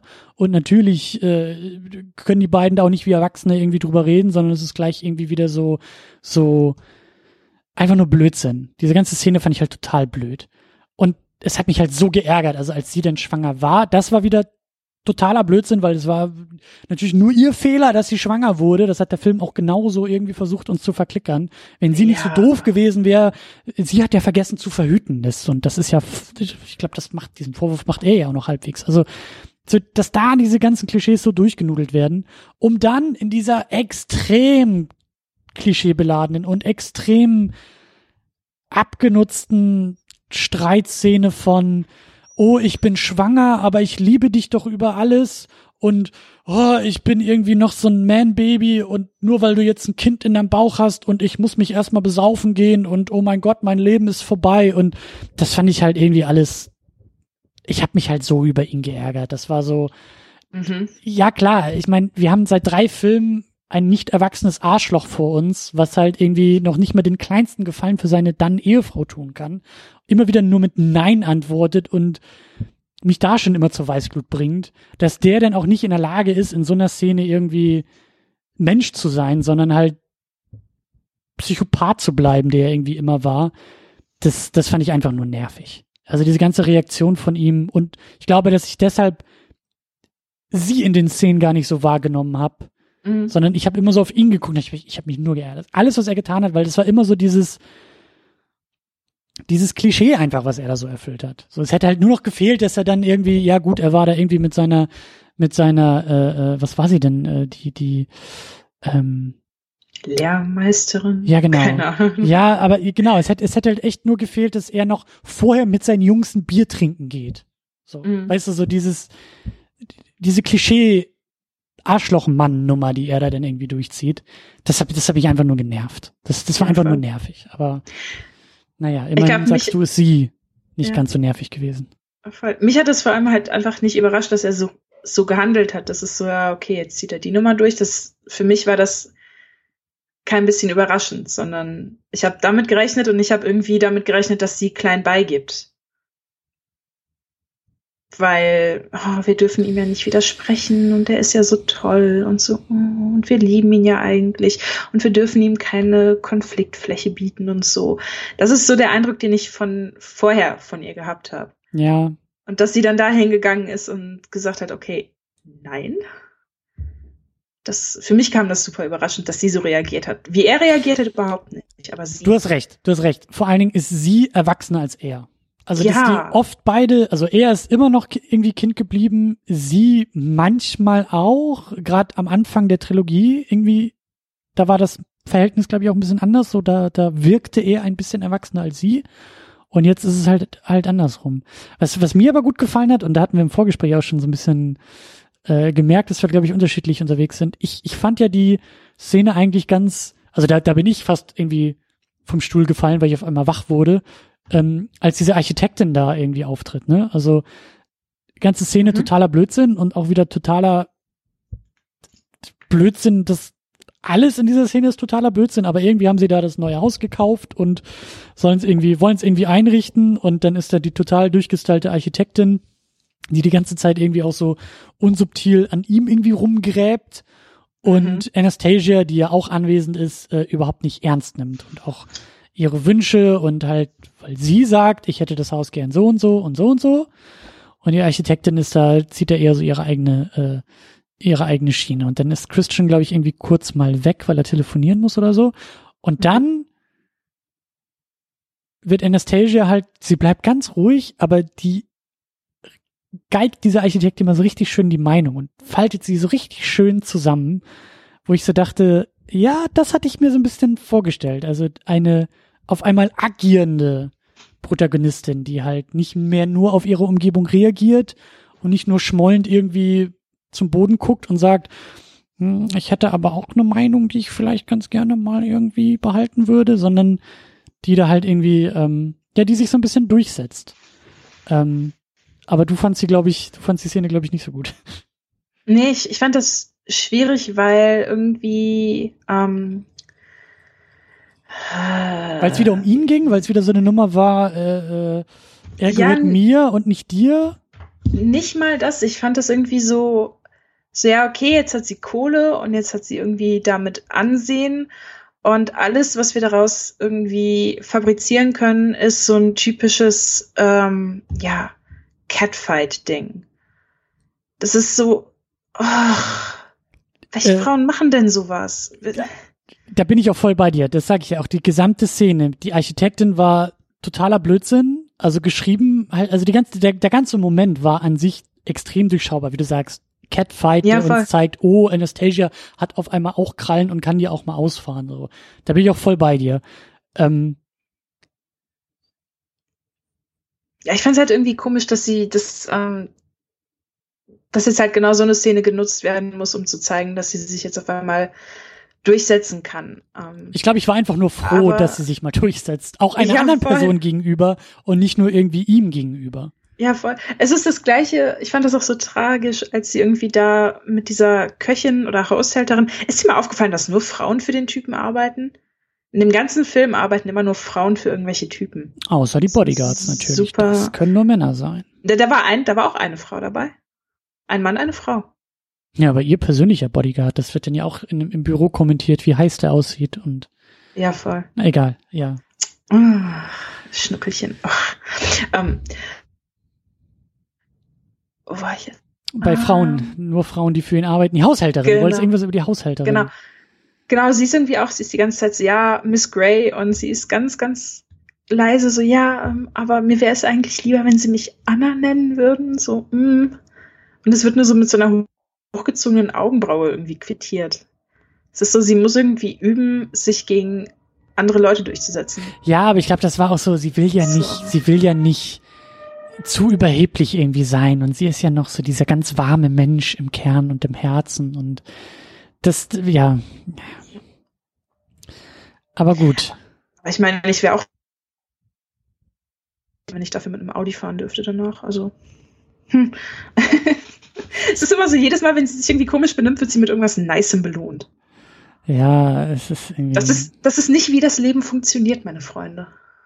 Nee, nee, nee, nee, nee, der ganze Film funktioniert nicht wie das Leben, aber ähm, na gut, also wir haben so ein bisschen, wir haben festgestellt, dass sie auf jeden Fall erwachsener ist und bleibt. Und genau, da wollte ich auch noch äh, den, den, den Bogen zurückschlagen. Ähm, umso ärgerlicher, dass dann doch dieser gesamte Film dann über das Ende müssen wir auch noch sprechen. Ähm, ich weiß gar nicht, wo ich da anfangen soll. Also, Ja. diese Rolle, die du identifiziert hast für sie, dass Mhm. sie ja dazu da ist, dass sie und ihre Liebe ja dazu da sind, um ihn, wie soll man sagen, Zu heilen. Zu heilen auf, auf eine gewisse Art. Ja, ja. Mhm. Das zeigt sich auch so schön, dass da, da gab es so einen, einen Dialog zwischen den beiden. Nach dieser Entführung, Anastasia schafft es, ihren Entführer auch irgendwie anzuschießen und blah. Danach ist sie dann im, im Krankenbett und der Film äh, will so langsam abschließen und er steht neben ihr am Krankenbett und macht sich ja so wahnsinnige Vorwürfe und oh mein Gott und äh, Hilfe und das war ja alles nur meine Schuld oder auch nicht oder keine Ahnung, was er da sagt. Aber da hat sie, glaube ich, irgendwie und das war das war genau dieser Moment, den du beschrieben hast. Da, da ging es genau darum, so eine moralische Absolution irgendwie einzulösen. Ich habe mich halt gefragt, wie wie kann dieser Film eigentlich ausgehen? Wie soll dieser Film eigentlich ausgehen? Was, was, dieses ganze Friede vor der Eierkuchen Familiending habe ich erstmal gar nicht so kommen sehen. Aber Mhm. dass sie ihm dann in die Augen guckt und wirklich, sie sagt es ja wirklich zu ihm. Sie sagt am Ende irgendwie so einen komischen Kram wie, ähm, ich, ich weiß gar nicht, ich habe mir das, glaube ich, irgendwo aufgeschrieben, aber es ist echt so, so, ah, du, du, du bist doch, du bist doch das, das Tolle und das Gute und du sorgst dich so um alle und du, du hast so viel zu geben. Und ich saß da echt vom Fernseher, haben mir im Kopf geschüttelt und gesagt, sag mal, hast du, Mädchen, das ist ein riesengroßes Arschloch, schon immer gewesen. Mhm. Ähm, jetzt vielleicht ein bisschen anders unterwegs als vorher, aber immer noch ein Arschloch. Und das, was du da gerade irgendwie sagst und in ihm siehst, das stimmt überhaupt nicht. Diesen Menschen gibt es gar nicht, den sie da sorgsam irgendwie, wie du sagst, das, dieser Moment ist genau das. Da geht's um Heilung. Da geht's darum, ihm irgendwas mitzugeben, irgendwelche Wunden irgendwie dann schlussendlich doch ähm, zu heilen, damit die beiden halt diese Zukunft haben können und das Kind auch dann und die als Familie funktionieren können. Und das, äh, nee, einfach nee. Das fand ich einfach nur schlimm und furchtbar und und ich glaube, mich schockiert es auch am meisten, dass der Film genau da denn irgendwie ankommt. Also nicht nicht nur dass er es, also nicht nur wie er es macht und wie schleimig und schmierig das geschrieben ist und wie falsch diese Aussagen sind und wie blödsinnig diese Szene irgendwie gemacht ist. Es ist vor allen Dingen die Tatsache, dass das das letzte Bild ist Familie Gray, Vater, Mutter, Kind, dass das jetzt nun der Höhepunkt dieser ganzen Trilogie sein soll. War, war, war, war, war die letzte Szene nicht, dass sie gefesselt in dem Zimmer sitzt und irgendwie auf ihn wartet? Ja, ja, sorry, dann war es, glaube ich, die vorletzte mit der Familie. Aber ich, boah, ich bin gerade mega durcheinander gekommen. So was. Ja, aber selbst. Habe ich das Ende geträumt? Ich habe am Ende, ich glaube, ich war auch einfach nur vor der Szene. Vielleicht gab es da auch noch eine Post-Credit-Scene, die ich vergessen habe zu gucken oder nicht gucken, egal. Aber ja. selbst das ist ja auch ein, das ist ja alles so wahnsinnig versöhnlich. Es ist ja alles so, so, ich weiß nicht, ja klar, es eigentlich nicht überraschend, dass diese Trilogie irgendwie versöhnlich ausgeht, weil es muss ja einen Abschluss irgendwie geben. Die mhm. Geschichte ist ja zu Ende erzählt, erstmal so gesehen. Drei Bücher, drei Filme. Aber es ist irgendwie, ja, wie du sagst, das ist, die Moral von der Geschichte ist, weil sie so viel Liebe in sich trägt, ist es das möglich, dass die beiden eine tolle Familie sein können. Ja, genug Liebe für alle genug Liebe für alle und sogar noch für ein Kind. Und mit den richtigen Worten ist er auch in der Lage, sein eigenes Kind zu lieben. So. Mhm. Ich könnte kotzen, also wirklich. Ich könnte echt kotzen, so. Das.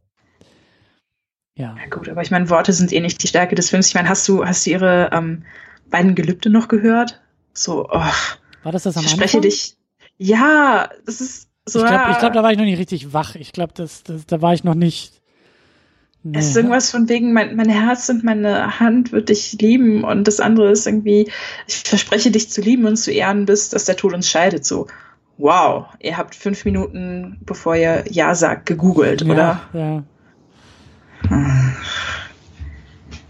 Ja, ich meine, passt ja eigentlich, weil alle aneinander vorbeireden, permanent.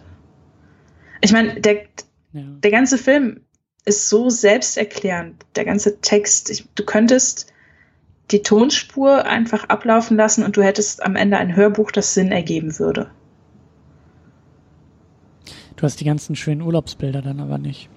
Äh, das ist ja nicht so schlimm. Wenn sie in Paris Fahrrad fahren. Ich glaube, das sind aber mit die besseren Sachen am Film. Aber klar, ja, du hast ein Hörbuch, was dann ja. irgendwie eine halbe Stunde lang ist und.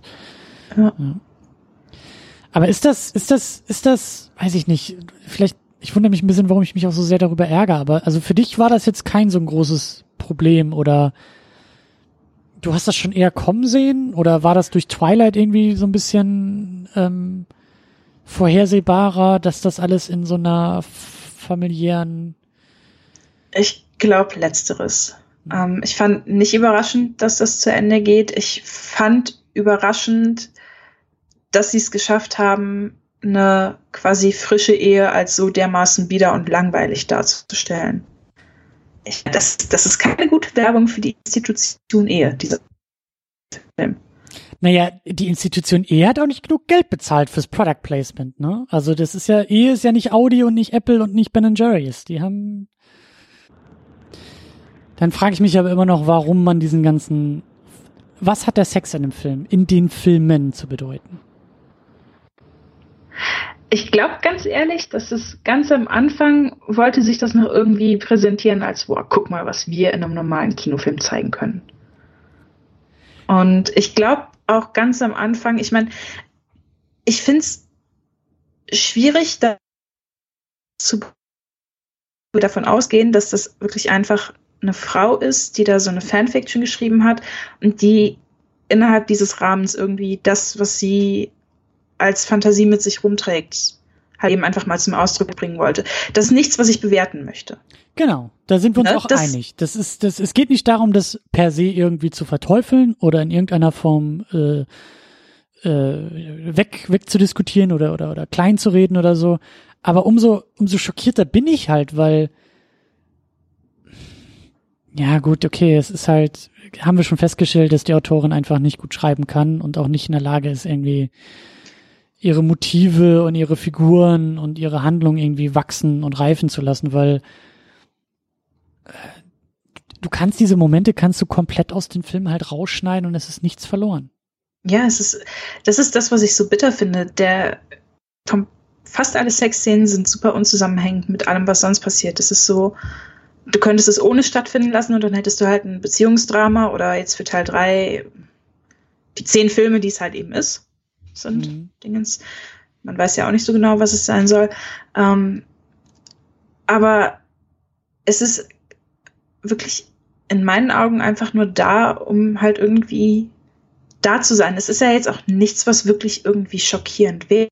Nichts in diesem Film ist irgendwie schockierend. Das sind alles Sachen, die Absolut. du Absolut. in, in Mainstream-Pornos siehst. Das sind alles irgendwie Toys und Gegenstände, die du, keine Ahnung, in, in jedem Online-Sexshop kaufen möchtest. Du musst dafür nicht irgendwie gesondert in irgendeinen Fetisch-Shop oder so gehen. Das ist alles Zeug, das, glaube ich, bei vielen, vielen Leuten im Alltag einfach sowieso schon vorkommt. Allein, also diese Nummer mit dem Ben Jerry's Eis, die sie da abgezogen haben, das war. Ja, ey, das stand vor zehn Jahren schon in der Cosmopolitan stand drin. Du sollst irgendwie Eiswürfel in den Mund nehmen, bevor du zum Oralverkehr übergehst, weil das Ganze dann irgendwie prickelnd ist. Das rettet deine verschissene Ehe auch nicht. Eiswürfel können, ach, egal. Jedenfalls, es ist einfach, es ist, ich will nicht sagen bieder, weil jeder soll machen, was er möchte und Hauptsache die Leute haben Spaß daran, aber es ist, okay, ich sag doch, es ist bieder. Es ist einfach biedere Normalität, die du da zu sehen bekommst. Und der Film verkauft es dir als irgendwas, was total krass und heftig und weltbewegend ist. Und das ist das, was mich ärgert. Und es ändert sich ja auch im Verlauf der Reihe. Am Anfang ist das alles irgendwie noch aufregend mhm, und prickelnd ja, ja. und nachher ist es immer wieder die gleiche Leier. Und ich meine, die sind mega schnell fertig, ist dir das mal aufgefallen? Ich glaube, die hatten auch einfach keinen Bock mehr. Ja. Und es ist so, es gäbe so viel, was du dazu sagen könntest. So, hey, jetzt seid ihr verheiratet und jetzt kennt ihr euch schon ein bisschen länger und es ist alles irgendwie langweiliger und es geht schneller. Und irgendwie habt ihr es nicht geschafft, euch da irgendwie, keine Ahnung, einen Monat nachdem ihr verheiratet seid, ein bisschen prickeln zu bewahren. Das ist so eine eigene Geschichte wert und der ja. Film vernachlässigt ja. das komplett. Ja, ja, ja. Der ja, streut das einfach so darüber. Das ist wie wenn ein Koch irgendwie schlecht salzt am Ende oder schlecht würzt. Naja, das ist halt, das ist halt auch, ich habe da irgendwie so diesen, diesen, ähm, den Blick so aus dem Action-Genre irgendwie. Also ich betrachte das irgendwie so als, als Pendant zum Actionfilm. Und da hast du ja mhm. auch, in schlechten Actionfilmen hast du halt einfach nur Action der Action wehen. Das ist denn, du guckst auf die ja. und sagst, ah, es sind wieder zehn Minuten vergangen, in denen Leute einfach nur totalen Blödsinn in leeren Dialogen miteinander reden. Ich wette, da kommt jetzt eine Verfolgungsjagd. Zack, kommt die Verfolgungsjagd. Und hier ist es genauso. Hm, die beiden haben jetzt aber die ganze Zeit relativ viel miteinander Blödsinn geredet in sehr hübschen Apartments, aber es ist nichts passiert. Hm, ich glaube, dass die gleich mal wieder miteinander schlafen werden. Und dann tun sie es auch. Und auch da die Art und Weise, was wir da irgendwie, wie sich das entfaltet, das ist alles, ja, es ist, ich habe auch das Gefühl, dass es so im dritten Film irgendwie müde geworden ist, weil, wie du sagst, es ist halt noch nicht mal irgendwie neu oder schockierend oder in irgendeiner Form, ähm, ja, es ist total, es ist total abgenutzt und auch da, ich meine, gut, das passt dann wieder in den Rest des Filmes, weil nie irgendjemand in irgendeiner Form irgendwie wächst als Figur oder so. Aber diese Szenen, die tragen halt auch überhaupt nicht, also die, die erzählen halt nichts. Die erzählen nichts über die Figuren, die erzählen nichts über die Beziehung der beiden, die erzählen nichts über, über, ja, die erzählen nichts in dem Film. Mhm. Und das macht's halt auch so, so austauschbar und so belanglos. Ich habe mich ja bei dem Titel gefragt. Der englische Titel ist äh, Fifty Shades Freed. Und ich habe mich echt mhm. gefragt, wer oder was da in irgendeiner Form befreit wird oder wurde. Und mein sehr naives Gehirn dachte, dass es halt auch gerade mit dem Titel dann im dritten Film darum geht, sie in irgendeiner Form, dass sie sich halt befreit aus aus ihrem sehr biederen, aus ihrem sehr braven Bild von sich selbst im Grunde genommen. Was wir ja, so ich mein, im ersten Film äh, ja, äh, ja, bekommen haben. Aber das passiert ja auch nicht. Also, äh, nee. weißt du, und halt auch keine sexuelle Befreiung, dass man halt irgendwie denkt, ja klar, deshalb haben die Filme halt, äh, deshalb ähm, geht es in den Filmen auch um Sex und auch um die Aus, um, um das Ausleben von, von eigenen Fantasien im Sex. Dass da halt eine Befreiung stattfindet und eine Bestärkung stattfindet und eine Selbstfindung stattfindet. Das ist ja alles auch überhaupt nicht passiert. Das ist ja alles wirklich nur äh, buntes Schauwerk, das halt den Beteiligten nicht Spaß macht, das nie, das überhaupt nicht Spaß macht, niemandem Spaß macht und äh, trotzdem müssen wir da irgendwie noch so ein Ben Jerry's Eimer irgendwie dazwischen klemmen, damit die Szene sich auch rentiert. So, auf der Ebene funktioniert es und ach, ich weiß auch nicht. Ja, nee, es ist äh, in höchstem Maße unbefriedigend gewesen einfach. Ich meine, der, er heißt ja im Deutschen irgendwie Befreite Lust als Untertitel. Und ich habe wirklich mit ein bisschen mehr gerechnet. Wobei ich sagen muss, was mir gefallen hat, was ich gut fand, war, ähm, dass das ganze Thema hier Zustimmung. Das ist eine Sache, die ich dem Film hoch anrechne. Der rettet das Gesamtwerk allerdings jetzt auch nicht darüber hinweg, dass, dass es einfach nichtssagend ist.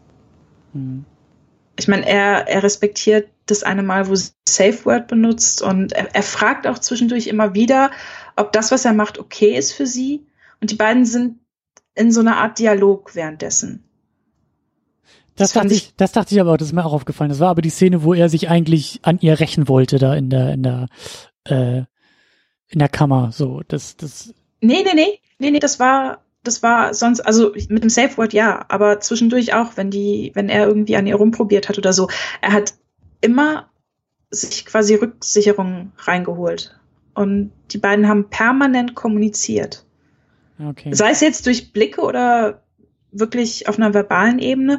Das fand ich extrem gut umgesetzt. Und das ist das gewesen, was mich bei den ersten beiden Teilen wirklich enorm gestört hat, dass er einfach immer macht. Mhm. Und du hast zwischendurch gemerkt, dass, dass sie es nicht mochte. Und hier ist es wirklich mehr Zusammensein gewesen von den beiden. Aber sonst ist es einfach, oh, keine Ahnung, befreite Lust, eingeschlafene Lust. Kein großer Unterschied. Mhm.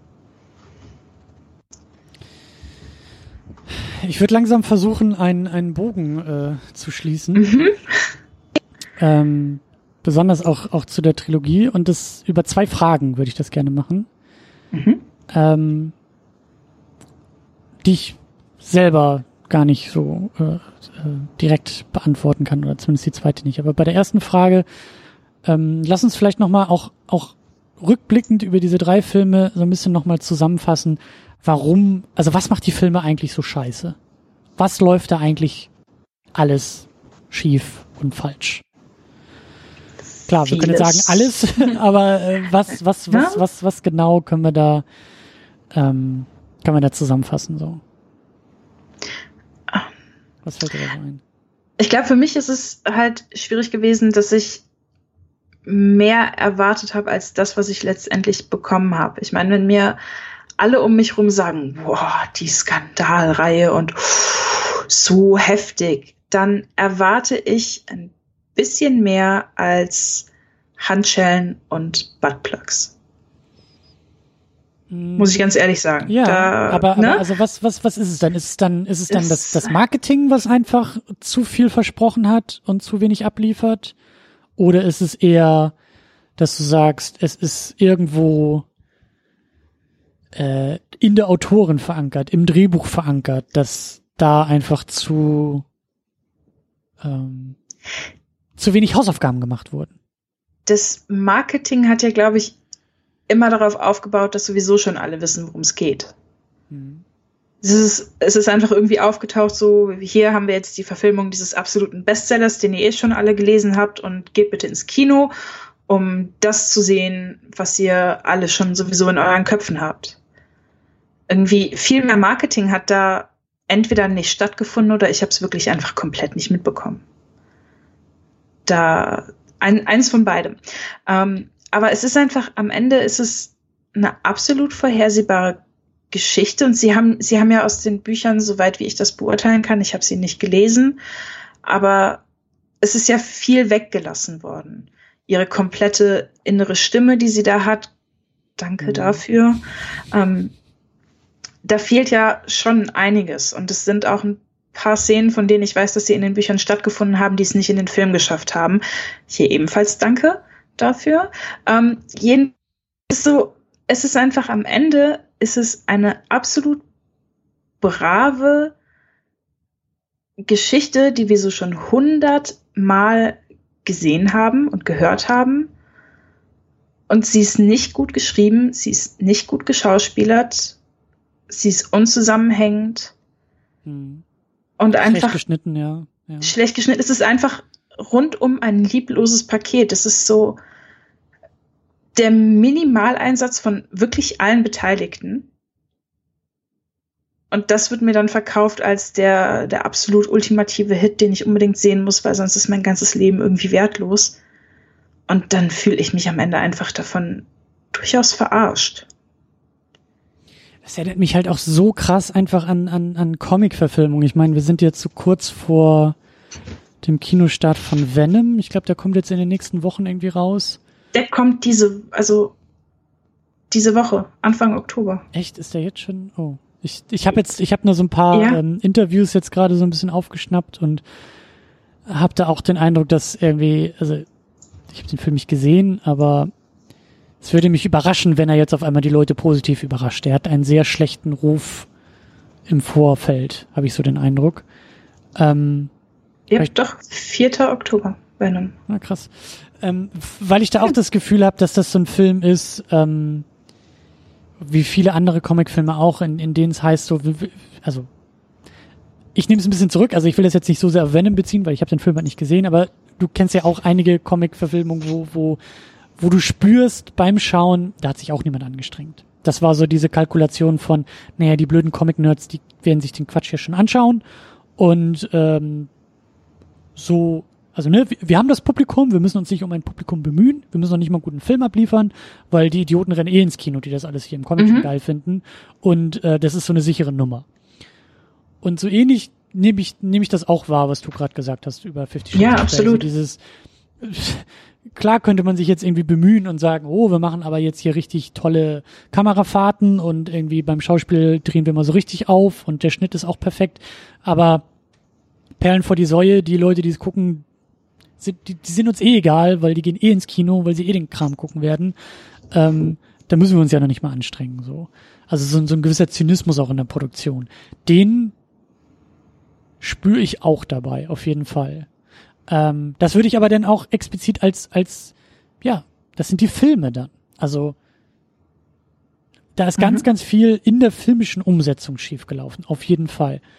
Auch was du gesagt hast, also gut, ich kenne die Bücher auch nicht und ich habe die Drehbücher auch nie gelesen, aber ich glaube, dass da auch eine ganze Menge Probleme einfach vorhanden sind in den Dialogen, in der Art und Weise, wie sie geschrieben sind. Auch da in der Struktur von nicht vorhandenen Szenen, weil es einfach nur eine Verkettung von Momenten ist und ähm, keine, kein, kein, kein, keine Narration, die da stattfindet, weil nichts aufeinander aufbaut, nichts auch über diese Filme hinweg. Ich glaube, wenn man da jetzt nochmal irgendwie durchgehen würde, äh, und, und auch ein bisschen intensiver irgendwie noch, noch protokollieren würde. Ich, ich will gar nicht wissen, was in den vorherigen beiden Filmen als mögliches, als mögliche Themen und Motive irgendwo mal angedeutet wurden, die wir zum Schluss halt nie irgendwie weiter verfolgt haben. Ich gehe davon aus, da ist eine Menge einfach verloren gegangen, weil mhm. äh, da einfach, wie gesagt, keine Narration wirklich stattfindet. Ähm, aber das bringt mich halt alles auch ein bisschen zur, zur zweiten Frage. Also ja, so alles ist irgendwie falsch an diesem Film und schief und schlecht und nicht gut gemacht. Und dann kommen wir zur Gretchenfrage, die mich auch seit Tagen beschäftigt ähm, und zu der ich selber gar nicht so sehr eine Antwort habe. Aber was hätte man denn besser machen können? Also kannst du dir ein Paralleluniversum vorstellen, in dem diese Filme, explizit die Filme, aus diesem Ausgangsmaterial etwas Besseres, und das ist jetzt relativ gesehen, das heißt nicht, dass es dann ein, ein, ein guter Film sein muss oder ein, ein, äh, ein Meisterwerk, sondern einfach nur, wo, also siehst du Potenzial bei der Übertragung auf das Medium Film, ähm, wo die Filme irgendwie mehr hätten retten können oder so. Gibt's da was? Ähm, sicher, ich hätte vermutlich mal mindestens ihn anders besetzt. Mhm. Also ich glaube, da müssen wir gar nicht groß diskutieren, dass jemand in dieser Rolle, der der mit dem, was er da macht, klarkommt und ja, der, der vor allem, glaube ich, mit sich selber klarkommt. Ich habe immer das Gefühl, Jamie Dornan gehört zu den Leuten, die Selbstbewusstsein einbüßen, wenn sie weniger Klamotten anhaben. Was ja normal ist, die geht den meisten Leuten so, aber du bist Schauspieler, bitte. Das ist dein Job. Mach ihn doch wenigstens anständig. Also ich hätte ihn anders besetzt. Ich kann dir nicht mal sagen, mit wem. Das, das, das müssen wir. So weit müssen wir gar nicht gehen. Das, das, äh, Da- wenn wir in der Lage wären, dann sollten wir selber Filme machen. Aber ähm, ich bin dabei dir. Also damit hätten wir, Wir, wir machen das Remake, das wir nicht haben wollen. Oh mein Gott. äh, die, so teuer kann Der die Lizenz ja nicht schließt sein. sich. Nee, Ja, aber ähm, Ähm, ich ja, hätte da, ihn da, da gebe ich dir recht, weil besetzt, dann klar. hätten wir auch gelöst, also damit könnte man auch die fehlende Chemie zwischen den beiden lösen. Da muss man Genau, nicht beide dann- für neu besetzen, da muss man Genau. ihn neu Sie- besetzen. Ja. Sie ist ja, sie macht es ja absolut in Ordnung. Du merkst, Okay. sie hat irgendwie, also ich finde, man merkt, dass sie Bock drauf hat. Die macht das Ganze mit einem riesen Augenzwinkern, das ist eine super Sache. Gib ihr jemanden, der da ebenbürtig ist. Mhm, mhm. Dann hast, dann hast du zwei Leute, die sich einen Spaß daraus machen, bei denen du merkst, dass sie Spaß an der Sache haben. Und dann, dann wird auch alles andere besser. Dann, dann sind die Sexszenen weniger cringy und dann ist alles andere ein bisschen weniger zum Fremdschämen und dann schlägst du ganz viele Probleme auf einmal mit kaputt. Dann lass bitte die Drehbücher von Menschen schreiben, die schon mal Kontakt mit anderen Menschen gehabt haben und nicht nur irgendwie, keine Ahnung, Pretty Little Liars und Sex in the City geguckt haben und da aber irgendwie Geguckt, durch alles nicht mal gemacht, geguckt. ja, durch das durchgesäppt haben, wo zu viel geredet wurde. Gib den Charakteren, auch den Nebenfiguren, bitte ein bisschen Tiefe. Gib ihnen nicht so blöde Namen wie Jack Hyde. Ich meine, die legen es doch darauf an, dass du das Ganze schon von vornherein nicht ernst nimmst, wenn sie so eine Nummer durchziehen. Ja, klar, klar. Und wenn Also- ein Buch so heißt, änder den Namen für den Film. Kann man ja machen. Wenn nicht das erste Mal, dass sowas passiert. Dann ganz kurz, ganz, ganz, Personal, ja. Ganz kurz noch, weil da sehe ich auch, da hatten wir glaube ich auch drüber gesprochen. Das ging doch auch irgendwie darum, dass die gute Frau äh, James, also die Buchautorin, Mhm. beim ersten Film irgendwie glaube ich ein bisschen weniger Einfluss hatte.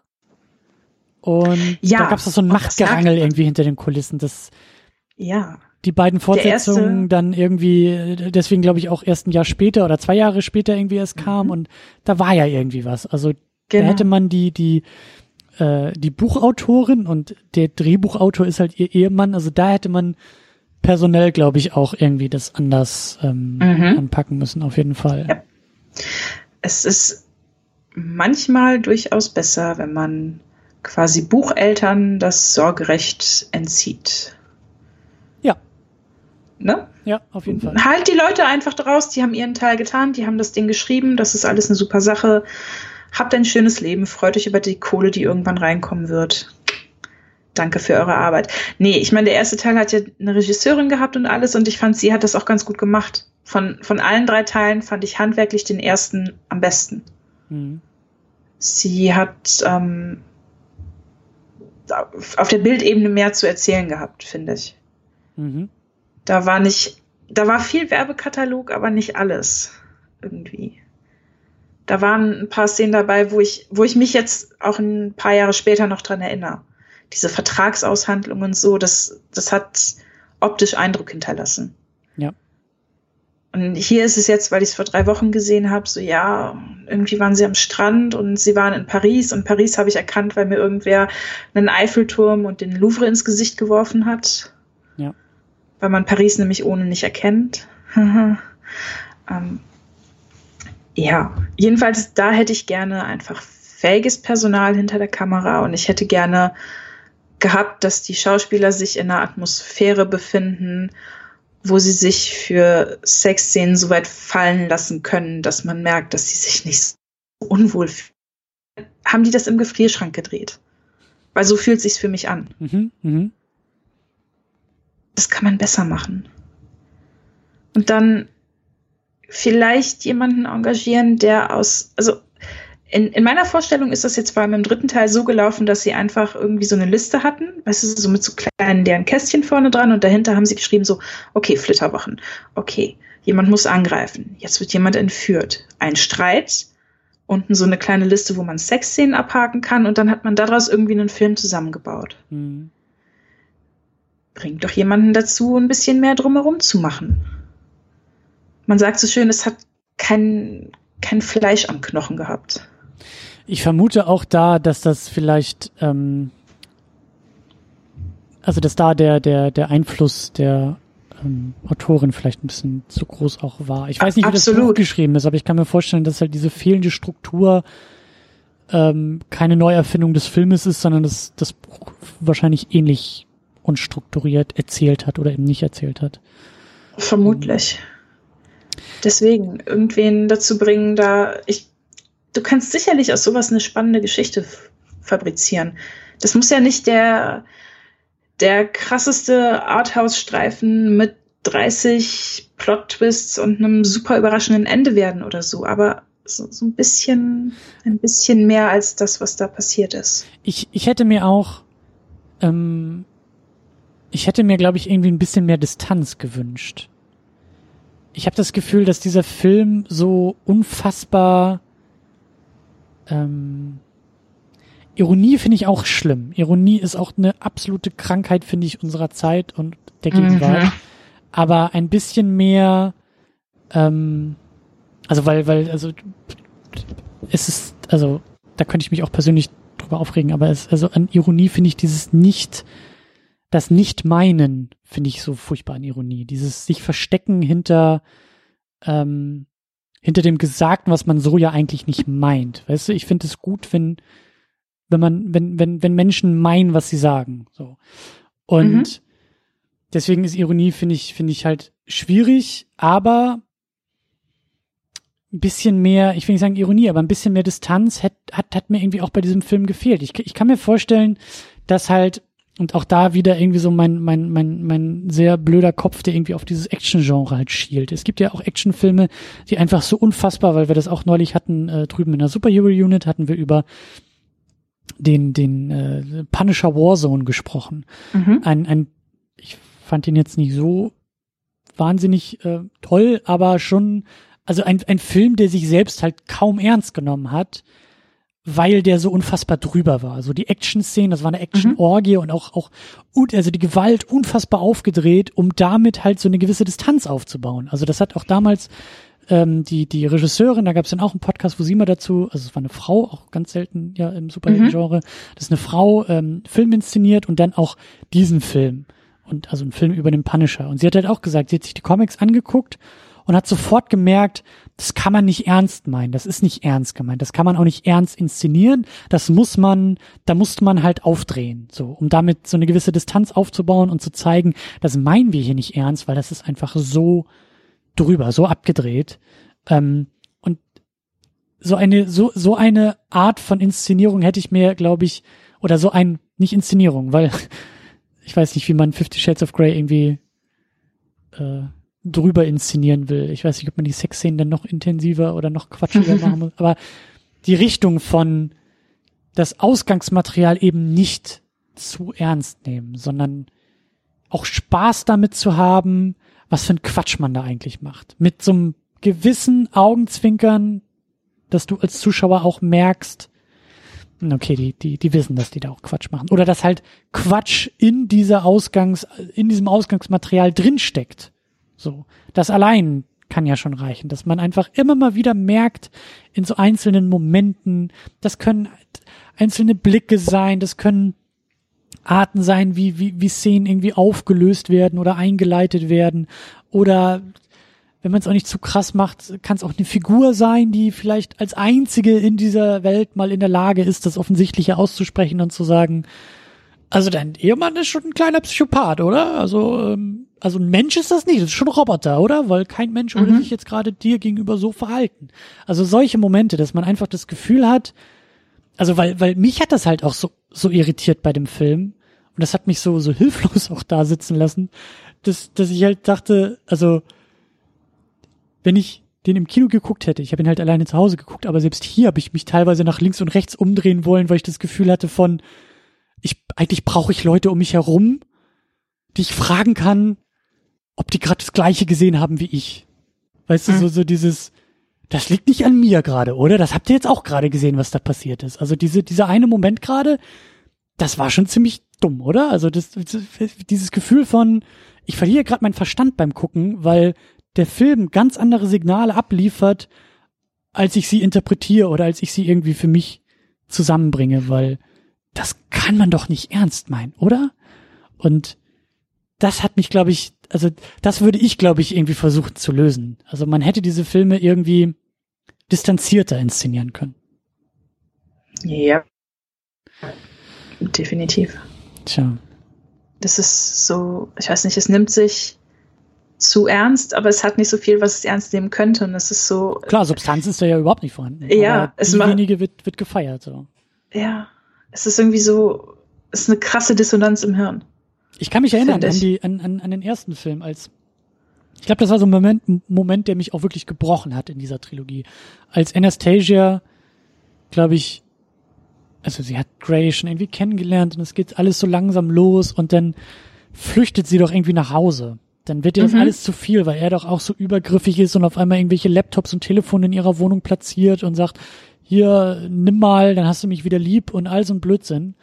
Und dann fährt sie nach Hause zu ihrer Mutter und führt genau dieses Gespräch so im Sinne von, also sie schüttet sich da, glaube ich, irgendwie so aus und, und meine Hoffnung war, dass wenigstens ihre Mutter in der Lage ist, ein Mensch in dieser Welt zu sein, der sagt, ja, da hast du recht, das ist schon alles sehr, sehr komisch und das ist ein sehr, sehr merkwürdiger Typ, der da irgendwie was von dir will. Aber die Mutter sitzt dann ja auch nur da mit großen Augen und er platzte dann ja in diese Szene hinein. So, Kilometer ja, weit entfernt, er weiß, wo sie ist und er, er dreistet sich dann auch noch irgendwie dazu zu kommen. Und das Einzige, was ihre Mama sagt, ist, naja, aber hübsch ist er ja schon, der Typ. Ja, so. es ist so. Weißt du, das, das war echt der Moment, der mich gebrochen hat. Das war der Moment, wo ich erwartet habe, dass wenigstens ein vernünftiger Mensch, und das sind halt manchmal auch gerne Mütter, dass die in der Lage sind, mal auf den Tisch zu hauen und zu sagen, so Baby, ähm, jetzt komm mal klar. So, jetzt. Ich, Absolut das. Und ähm, das ist aber nicht passiert. Und äh, sowas hätte ich mir irgendwie mehr gewünscht, aber naja.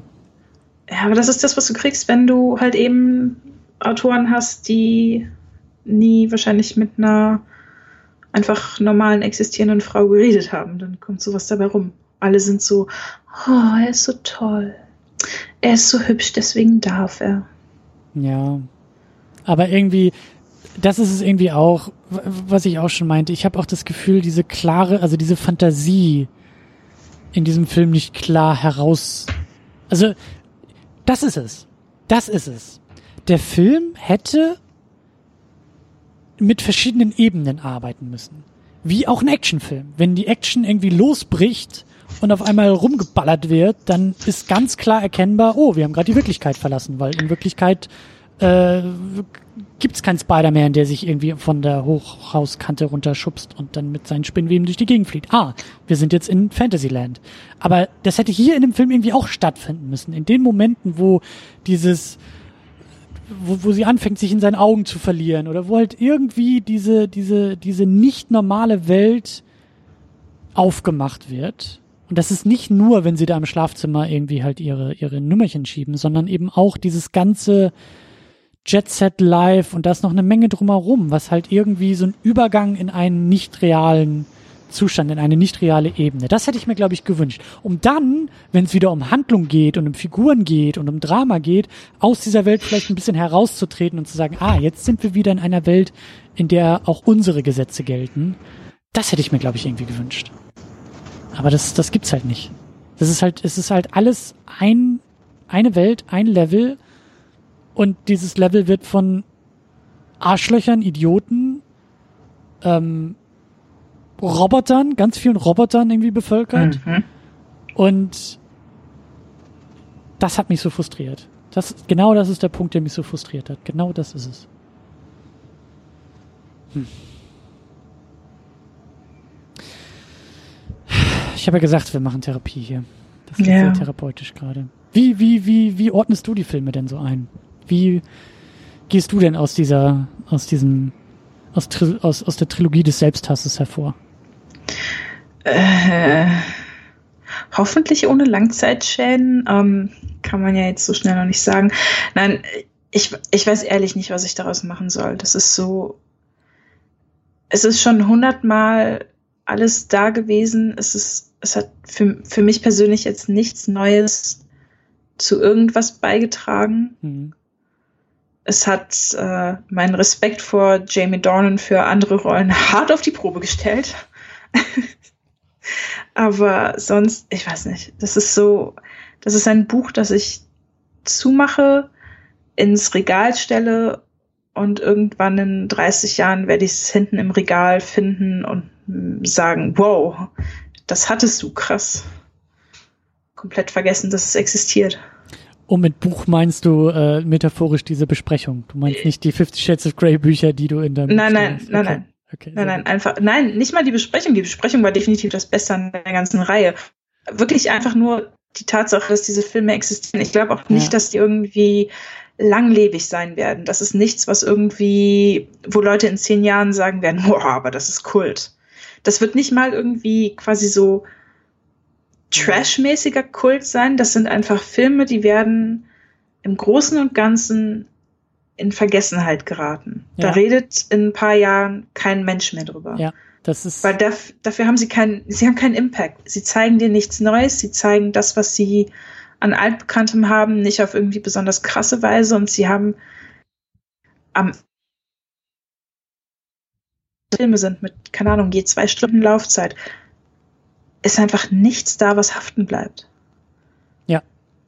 Das, ja. Und das ist eigentlich traurig. Das ist traurig, dass du drei Filme in eine Reihe quetschen kannst, die, die nichts zu sagen haben. Ja. Ja, ich würde auch sagen, die sind im Grunde genommen wertlos, die Filme. Also die, die, die haben kein, die haben kein, kein, kein, die tragen keinen Wert in sich. Also ich habe auch drüber nachgedacht. Das ist, du kannst die noch nicht mal irgendwie ironisch mit Schnaps gucken. Also weißt du, dass man sagt, oh ja klar, jedes Mal, wenn irgendwie so The Room mäßig, wo, wo, wo Happenings drumherum entstehen und, und wo man diese Filme irgendwie auf die falsche Art und Weise aber irgendwie feiern kann. Du kannst diese Filme nicht feiern. Du kannst nicht, nicht ich, ich weiß nicht, ich kann mir nicht vorstellen, dass es Spaß macht, sich irgendwie in eine Gruppe zusammenzutun und zu sagen, komm, wir ballern uns jetzt mal die Fifty Shades of Grey Filme rein, weil die sind halt so blöd und so dumm und so äh, äh, schlecht, dass es Spaß machen kann. Das kann ich mir auch irgendwie nicht vorstellen. Wie du sagst, in, in ein paar Jahren wird auch keiner drüber reden. Man wird zurückgucken und sagen, ach ja, stimmt, da war mal was, da gab's ja mal irgendwie was und äh, das hat's dann irgendwie auch noch ins Kino geschafft. So. Und da, ich glaube auch nicht, dass da irgendwas langfristig. Ich, ich glaube auch noch nicht mal, oder hast du das Gefühl, dass da irgendwie ein, ein Trend draus geworden ist? Ich weiß nicht, ob es vielleicht eher in der Literatur so ist, dass weitere Bücher, also dass, dass andere Bücher versuchen, das irgendwie zu kopieren, sich da irgendwie auf, auf, auf die Welle raufzuschwingen.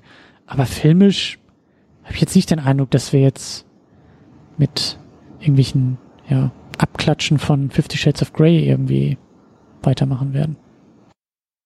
Oder? Ich denke auch nicht.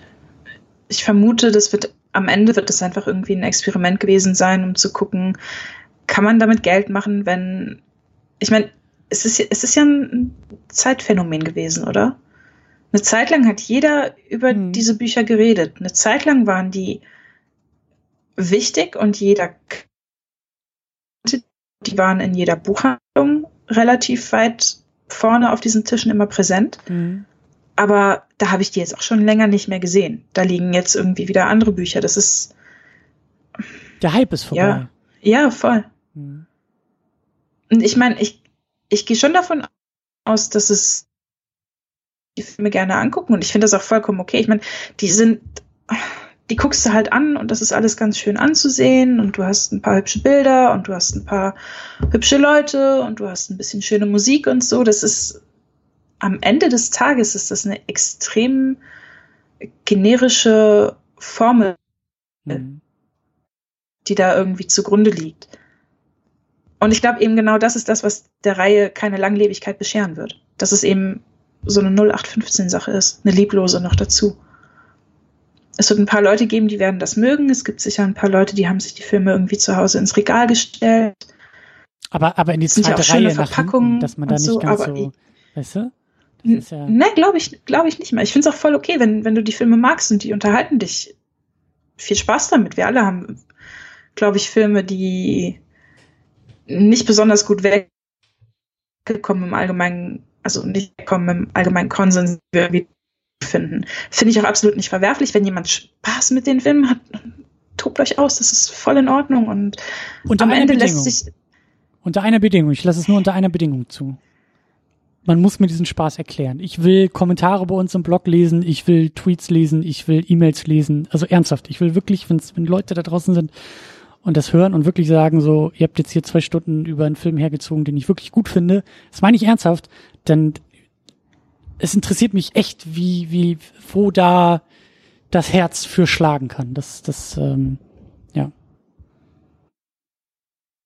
Weil, du hast ja recht, die Leute muss es ja irgendwo geben. Irgendwo müssen sie ja sitzen. Mit ein Grund, warum ich so lange kein irgendwie ähm, mich mit Filmen zu befassen, weil jedes Mal, wenn ich gesagt habe, hey, cool, ich gucke irgendeinen Film, sind drei Leute aufgetaucht, die in den ersten fünf Minuten rumkrakeelt haben, so, ah, aber der ist total scheiße und das ist alles Zeitverschwendung und uh, wie kann man sowas gucken und uh. und es ist einfach, es ist so nervig, dass irgendwie so viele Leute da draußen rumrennen, die anderen Leuten nicht einfach den Spaß mit irgendwas lassen können. Deswegen, wenn jemand Spaß an, an der Shades of Grey Reihe hat, das freut mich komplett ironiefrei aus tiefstem Herzen für die Leute, dass sie was gefunden haben, wo sie Spaß bei haben, wo sie abschalten können und ich finde das super wenn, wenn drei Leute draußen rumlaufen, denen das so geht, dann ist ja was Gutes dabei rumgekommen, dass diese Filme existieren. Ja. Ne? Und ich finde es total schwierig, da irgendwie Leuten das ausreden zu wollen. Aber mich würde trotzdem interessieren, was genau daran so spannend ist, weil ich, ich sehe es nicht unbedingt jetzt selber. Ja, ja, es, es geht, geht mir genauso. Also auch, auch, auch was du gesagt hast, so klar. Ich, ich glaube auch nicht, dass wir, also ich hoffe nicht, dass wir irgendwie den Eindruck erweckt haben, dass wir jetzt oh, Leuten den Spaß nicht. vermiesen. Ähm, ich glaube nicht. Ich meine, das. Äh, das wäre auf jeden Fall nicht die Absicht hinter der ganzen Sache. Hm. Ich hole noch einmal tief Luft, denn ich stelle fest, wir haben es hinter uns wir haben uns nichts mehr zu sagen. Oh. naja, das würde ich jetzt so, also ich ja, hoffe, dass nein. wir uns so noch eine Menge zu sagen haben, die halt Definitiv. Halt nichts mit Definitiv. Fifty Shades of Grey zu tun haben. Ja. Und ähm, ich sage ja, wir müssen unbedingt noch was Schönes machen. Mhm. Aber ähm, wir haben es geschafft. Wir haben es geschafft. Wir sind da jetzt ja, durch. Es ist ein gutes Gefühl. Ich fühle mich gerade echt irgendwie fünf Kilo leichter. Es ist. Äh, ich habe von diesen Grinsen im Gesicht, das nur die Ohren aufhalten wird. Sehr gut. Einmal rumgehen. Sehr gut. Sehr befreiend. Ja. Ja, schön. Ach, jetzt, jetzt das Leben. Es, es, aber es war, es war gut. Es war, es war wichtig, da einmal durchzugehen. Ich sag ja, man muss den Feind kennen. Ich kann jetzt auch sagen, ich habe diese Filme gesehen. Ähm, nun denn. Mhm. Mhm. Das lassen wir mal so ein bisschen sacken. Ähm, ja. Wie erwähnt, äh, kann man bei uns, und ich äh, bitte auch darum, bei uns in den Kommentaren auf secondunit-podcast.de sich zu verewigen. Äh, gerne, gerne uns zu widersprechen, gerne weitere Meinungen zu dem Film und weitere Perspektiven zu dem Film, vielleicht auch über Figuren, über Ebenen, über Motive, die wir gar nicht so gesehen haben, die vielleicht andere anders sehen, genauso sehen, immer, immer gerne bei uns in die Kommentare. Und ähm, ich glaube, dass du, ich möchte da jetzt nicht ähm, zu voreilig sein, aber kann das sein, dass bei dir im Blog so langsam ein bisschen Leben wieder reinkommt? Das ist so. Das ist so. Ich hatte, ähm, wie gesagt, einerseits super lange einfach keinen Bock und dann habe ich eine echt unschöne Episode mit einem äh, Stalker gehabt und deswegen wow. alles, ja, und deswegen wirklich komplett auf Eis gelegt und die scheint rein zu sein. Es ist nicht so spannend, wie es in diesen Shades of Grey Filmen dargestellt wird. Also, äh. ich, ich, wollte, ich wollte gerade eine, eine doofe Frage genau in die Richtung stellen, aber gut. Äh, siehst du. Ja. Also es geht äh, weiter. Es geht weiter. Es geht weiter. Äh, es unser neuer weiter. Domain. Genau das. Äh, aureasfabelhaftewelt.com. Genau, da bin ich jetzt zu Hause. Und äh, Oktober steht an? Mhm, mhm, mhm. Ich bin auch noch unentschlossen. Ich glaube, ich werde es nicht tun, aber eigentlich könnten wir auch, also wenn du nicht auf 13 Filme kommst, dann nimmst du den ja auch noch mit rein, oder? Du, ich glaube, ich krieg die 13 Filme dieses Mal zum ersten Mal voll. Okay. Ich, ich, ich schaff's, ich, mein, ich schaff's nicht mal ansatzweise. Also äh, ich bin immer sehr, sehr, ähm, sehr, sehr, ich will nicht sagen unmotiviert, aber sehr schwach unterwegs und äh, ja, vielleicht. Ich habe mich noch nicht dazu entschieden, ob das hier mein Oktoberstart ist oder nicht. Aber ähm, ich meine, heute ist 1. Oktober und ich habe schon zwei Filme geguckt heute. Also nicht schlecht. Ja, das sollte machbar sein. Nicht schlecht. Ja, daran scheitert es halt bei mir. Ne? Es ist halt wirklich die Zeit. Es ist echt 13 Filme in einem Monat. Ist, äh, das ist so, ja. ja. Aber gut, da wirst du dann auch, blockst du da auch zu oder ist es dann eher ähm, ich, Ja, ich schreibe gerade darüber, wie ähm, quasi das, was in der Realität passiert, Horrorfilme beeinflusst. Also Leute haben irgendwie Angst vor Strahlung, Mutanten tauchen auf im Film und so. Oh. Ja, und es ist super spannend. Also gar nicht, ich dachte jetzt zuerst an sowas wie Based on a True Story, diese typischen, oh, da gibt's so ein Haus irgendwo in Kentucky und da sind die Geister drin und dann gibt's da so einen Film drüber, sondern eher so gesellschaftliche äh, Themen und Ängste und sowas, die dann. Genau das, genau ah, das. Ja. Und das ist wirklich spannend und ich habe gedacht, das ist eine Sache, die ich schnell abhandeln kann. Aber jetzt bin ich seit zwei Wochen am Schreiben. ja, dauert noch ein bisschen. Schön. Ja, doch. Schön, schön, schön. Ähm, genau, unter aureasfabelhaftewelt.com werden wir auch verlinken und äh, solltet ihr mhm. abonnieren und lesen. Und auf Twitter bist du auch unterwegs. Da bist du unter äh, Aurea Underline 1987. Genau. Ganz kreativ. ja. Werden wir auch verlinken. Hast du bei Letterbox ja. bist du auch, oder? Äh, ja, warte, lass mich gucken, wie ich da heiße. Einfach Aurea. Boah, da habe ich mich so früh angemeldet, dass es noch ohne Zahlen dahinter frei ohne war. Zusatz, ja. Aber mhm. äh, werden wir auch alles verlinken. Und vor allen Dingen für den Horror Oktober ist das ja schön, wenn man da dann so ein bisschen weiß, wo man dann weiter, äh, weiter nachschauen kann und dann ein bisschen weiter am Ball bleiben kann. Ähm, genau, wir sind im Blog secondunit-podcast.de. Wir sind auch bei Twitter unterwegs und auch bei Letterbox, da bin ich immer ganz fleißig und Tamino mittlerweile auch, da kann man auch nochmal Tamino folgen. Aber findet ihr alles im Blog und da geht die Reise weiter und da wird hoffentlich auch ein bisschen weiter kommentiert. Ich bin sehr, sehr gespannt, was da so an Feedback kommt. Und mhm. ähm, ja, möchte noch einmal festhalten, dass wir jetzt damit auch dann durch sind und nie wieder mit großen Ausrufezeichen, ich lasse da keine Sternchen im Kleingedruckten zu, nie wieder über diese Filme sprechen müssen. Schön. Befreiend. Ah! Jetzt macht der Titel Sinn. Wir wurden befreit. Wir wurden befreit. Ah, jetzt ist der Groschen dann doch noch gefallen. Das finde ich schön. Das ist ein schönes Bild. In diesem Sinne, äh, ja, vielen Dank fürs Mit durchhalten, fürs Aushalten, fürs Dabeisein und äh, vor allen Dingen auch fürs Zuhören. Äh, ja, bis zum nächsten Mal. Tschüss. Tschüss.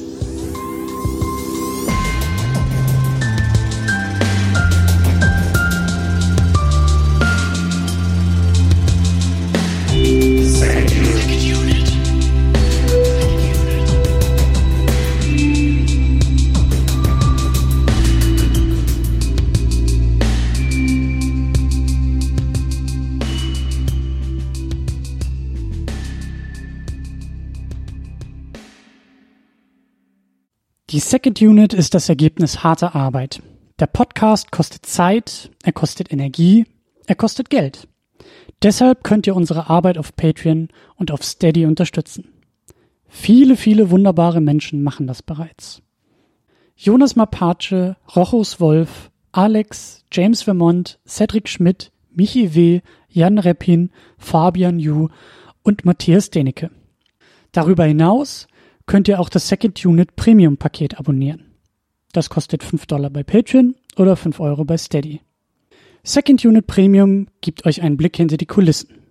In der State of the Unit erzähle ich euch einmal im Monat, was hinter den Kulissen geplant wird, was gerade so abgeht und was in den nächsten Wochen ansteht. Das gibt's einmal als Video, das gibt's auch als Audio. Darüber hinaus erhaltet ihr im Premium-Paket Zugang zu den Livestreams.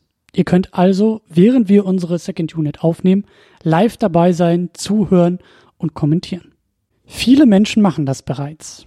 Tahiti Su, Sultan of Swing, Markus Heimitschlager, David X. Noack, Florian Primel, Gianferrari Stefan, Stefan Druwe, Rike The Midlist, Käthe, Playstar, Christian Schmickler, Jota, Steve Geiler, Ulf P., Spencer Stewart, Lars Rühmann, Inge, Stefan Manken, Timo Gerdau, Alucard, Sonja Bethke-Jele, Sebastian Zripp, Anne-Kathrin Pache-Wilke und Erik Mülling. Darüber hinaus könnt ihr auch das Doppelte für das Premium-Paket ausgeben, wenn ihr sagt, das ist es mir wert. Das machen Thomas Jaspers und Niklas Römke. Euch allen ein großes, großes Dankeschön. Wenn du die Second Unit auch unterstützen möchtest, dann kannst du das unter patreon.com slash secondunit oder steadyhq.com slash secondunit tun. Vielen Dank.